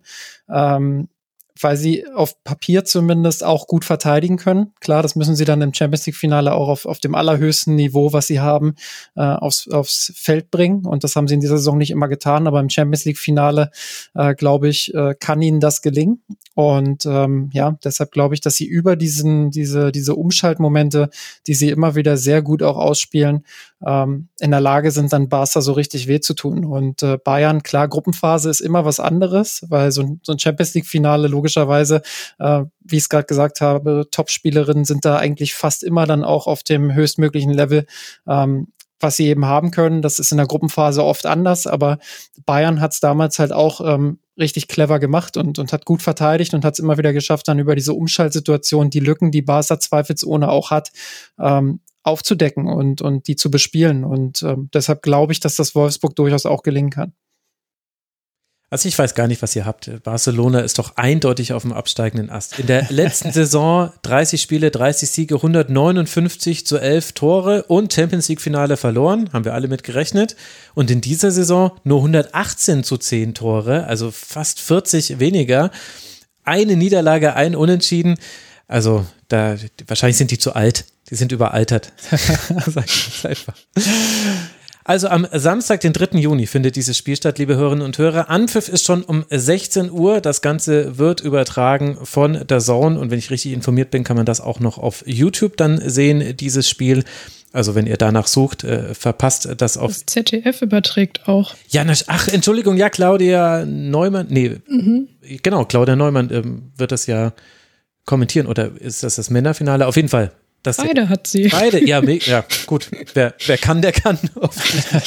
Sehr gut. Danke dir, Annika. Also auf dem ZDF kommt es auch, der Wachs äh, immer mit seinem Streaming und so weiter. Ich lege mir eben gerne, weil der Chromecast-Support vom ZDF ist so schlecht, deswegen im Zweifel streame ich dann immer bei YouTube. Ich sage einfach, wie es ist. Ich kann ja auch nichts dafür. Also, aber Samstag, 3. Juni, Anpfiff 16 Uhr, dann könnt ihr das sehen, liebe Hörerinnen und Hörer. Ich weiß noch nicht, ob es dazu nochmal einen Kurzpass oder eine andere Sendung gibt, weil das mitten im Rasenfunk Royal zur Männerbundesliga liegt und auch wenn das total doof ist, dass ich da dann priorisiere, weiß ich einfach nicht, ob ich da noch irgendwas hinbekomme. Vielleicht muss ich da auch spontan gucken, je nach Ergebnis. Wenn das jetzt äh, ein langweiliges Spiel wird, dann muss ich da nicht noch eine extra Sendung mir aus den Rippen rausleiern. Aber behaltet halt einfach die Feeds im Auge. Das ist sowieso nicht so schlecht mit Blick auf die Zukunft, fällt mir gerade ein. Aber dazu erzählen wir dann vielleicht im Rasenfunk Royal noch was. Jetzt wollen wir aber dann ein letztes Mal noch auf die MVPs gucken dieser Bundesliga-Saison. Und da haben auch beim VfL Wolfsburg 400 HörerInnen ihre Stimme abgegeben. Annika, wer wäre denn bei dir MVP des VfL Wolfsburg? Also bei so einem qualitativ gespickten Kader finde ich das auch wieder schwierig. Aber ich denke, eine, die auf jeden Fall dabei ist, wäre Alexandra Popp. Also gerade auch, weil wenn so man sich eine Spielerin rauspicken müsste, die halt irgendwie bei dieser nicht mehr ganz so perfekten Rückrunde dann ähm, immer wieder sagt, kommt und wir müssen aber noch mal und weiter so, dann ist es halt sie, ähm, die dann auch immer in den entscheidenden Szenen irgendwie mit beteiligt ist. Also heute wurde sie halt irgendwie vor dem Elfmeter gefault ähm, den Jansen dann verwandelt hat. Ähm, von daher wäre sie auf jeden Fall mit dabei. Und bis zu der Verletzung halt auch wirklich Lena Lattwein. Also die fehlt jetzt natürlich schon sehr, sehr lange, aber ich fand, bis zu ihrer Verletzung hat die einfach eine richtig, richtig gute Saison gespielt. Mhm. Ja, ich hätte auch äh, Alexandra Popp gesagt. Ähm, und wird vielleicht noch ergänzen, dass sie ja auch mehrere, mehrere Rollen innerhalb dieser Saison innehatte. Also sie hat ja wirklich auf vielen verschiedenen Positionen auch gespielt, sei es irgendwo im Halbraum oder auf dem Flügel. Teilweise hat sie auch mal als Sechserin äh, agiert. Also sie hat ja wirklich fast alles da gespielt, was man im Mittelfeld und auch im Angriff spielen kann. Ähm, ja, und dass sie jetzt, ich glaube sogar zum ersten Mal, da war ich ja auch überrascht, ähm, wurde zumindest heute so gesagt, wenn ich mich richtig erinnere, zum ersten Mal da diese Torjägerin-Kanone äh, holt. Ähm, ja, da, da hat sie sich, glaube ich, den MVP-Titel auch verdient. Ähm, klar, man kann Eva Pajor noch nennen, auch wenn die Rückrunde nicht mehr ganz so stark war, aber auf sehr hohem Niveau gesprochen, äh, wie vielleicht die Hinrunde. Aber auch sie äh, mit unfassbaren Zahlen und, und mit äh, einer unfassbaren Leistung wieder in dieser Bundesliga-Saison. Ähm, eine der besten Stürmerinnen, wenn nicht sogar die beste Stürmerin aktuell auf der Welt. Ähm, ja, hab's ja vorhin schon gesagt, die beiden zusammen, das ist schon ist schon alleroberste Kategorie. Aber absolut. Und Alexandra Popp, also ihr habt es ja schon erwähnt, äh, Torschützenkönigin dieser Bundesliga-Saison, liegt perfekt äh, in ihrer Karriere auf einem, ich treffe in jedem zweiten Spiel und habe aber dann ein bisschen mehr als in jedem, äh, also 1,5. Spiel oder so eine Torbeteiligung, hat in 303 Spielen für Wolfsburg 152 Tore erzielt und in 100 Spielen für Deutschland 49 Tore. Also das sind wirklich Quoten. Ich hoffe, dass jetzt alle Zahlen hier von FOPMOB gerade stimmen. Da muss man sich ja leider so ein bisschen unsicher sein. Aber es wird jetzt auch nicht komplett überraschen, wenn ich sage, Alexandra Popp ist tatsächlich auch MVP der Hörenden geworden. 119 Stimmen, 29,8 Prozent. Merle Froms dann dahinter und Lena Oberdorf. Das zeigt allein schon, wir haben viel über Wolfsburg gesprochen und haben äh, Merle Froms zum Beispiel noch gar nicht erwähnt. Und trotzdem wissen wir ja alle, wie gut sie gehalten hat, wie wichtig sie war. In der Hinrunde war Lena Oberdorf noch der MVP, die MVP für den VfL Wolfsburg, Eva Pajor dahinter und dann Merle Froms.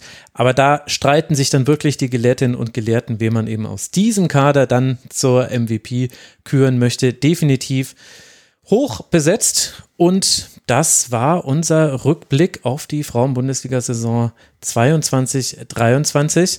Vielleicht als allerletzte Möglichkeit hier noch Worte loszuwerden. Annika, was war denn das deiner Meinung nach für eine Saison? Also natürlich gab es viele Rekorde, ZuschauerInnen. Auch Magenta Sport hat heute gesagt, dass äh, sie haben keine genaue Zahl gesagt, aber sie haben gesagt, auch bei ihnen hätten noch nie so viele Menschen zugesehen.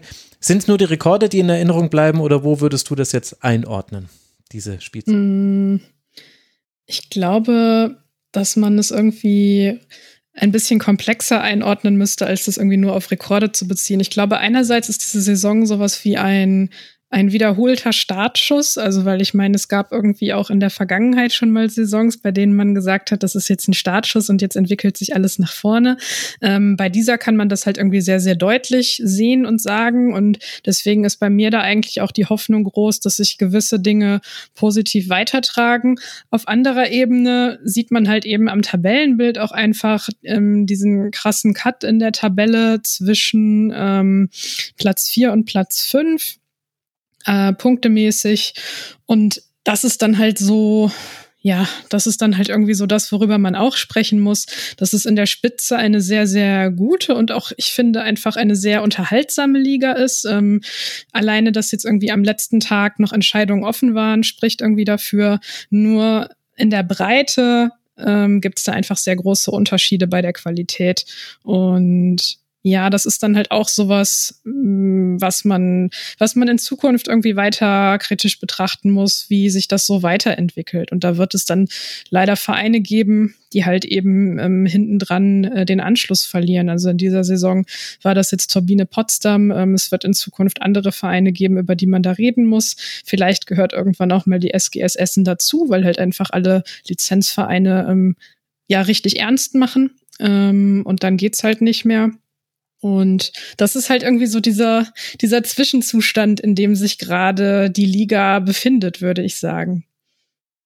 Da habe ich gar nicht mehr so viel äh, zu ergänzen. Also ich mache mir tatsächlich auch ein bisschen Sorgen, dass diese Schere, die ja jetzt schon da ist, dass die einfach noch weiter auseinandergeht. Ich meine, wir haben es im Fußball der Männer in der Vergangenheit äh, gesehen und ähnliche Strukturen werden ja gerade auch aufgebaut. Ähm, und das ist halt das, was so ein bisschen besorgniserregend ist. Aber wenn wir jetzt nur über diese Saison und über das Sportliche sprechen, glaube ich auch, dass wir äh, sehr, sehr hochwertigen Fußball oft gesehen haben in, in vielen Bereichen, dass wir viel Unterhaltung auch gesehen haben und auch im Tabellenkeller Teams hatten. Wir haben vorhin über Mappen gesprochen, ähm, die wirklich äh, zu begeistern wussten teilweise. Und ähm, das ist, glaube ich, was, was man mitnehmen kann. Genauso wie natürlich der ZuschauerInnen-Andrang, ähm, dass man einfach in dieser Saison gesehen hat, dass das äh, mit der EM in England eben kein Hype war, weil äh, so ein Hype ganz schnell eben auch wieder abflacht, beziehungsweise stark abflacht, sondern dass man gesehen hat, dass es nachhaltig und äh, da, also zumindest jetzt mal für die Saison sich das andeutet, dass es nachhaltig ist, dass viele Menschen äh, zum Fußball der Frauen auch gefunden haben. Und ich glaube, das ist erstmal jetzt äh, für die erste Saison nach dieser Europameisterschaft ein ganz großer Gewinn für die Liga und für die einzelnen Clubs. Hat da nicht jemand ein Sammelband rausgegeben, wo auch eine gewisse Annika Becker drin äh, veröffentlicht hat? zur, wie, wie heißt es nochmal? Ich habe gerade geguckt, es liegt leider gerade nicht hinter mir. Ah, du hast es, Fußball der Zukunft. Sehr gut. Ich dachte nämlich, es wäre das hier, weil das auch so gelb ist, aber. Ähm, ja, ich habe es auch gedacht. Ich habe es schon gespottet bei dir. ja, es war, also Fußball der Zukunft. Ich werde es natürlich in den Shownotes äh, verlinken, herausgegeben von Alina Ruprecht und von Justin, der hier in der Runde ist und auch mit Texten von Annika. Also da geht es ja genau um diese Themen. Ihr habt alles äh, dazu gesagt. Ich möchte vielleicht noch eine Ebene ergänzen, die mir jetzt aufgefallen ist, als jemand, der quasi journalistisch mit diesem Unterhaltungsprodukt umgeht, so wie ihr ja auch.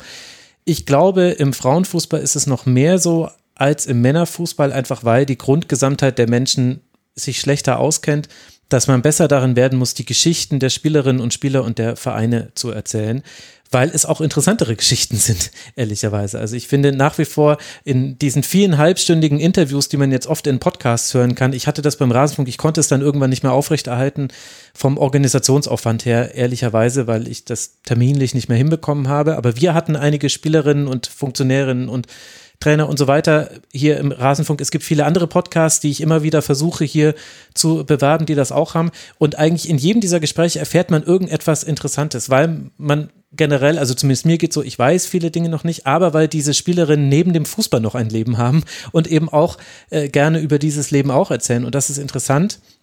Und das betrifft die Vereine noch umso mehr.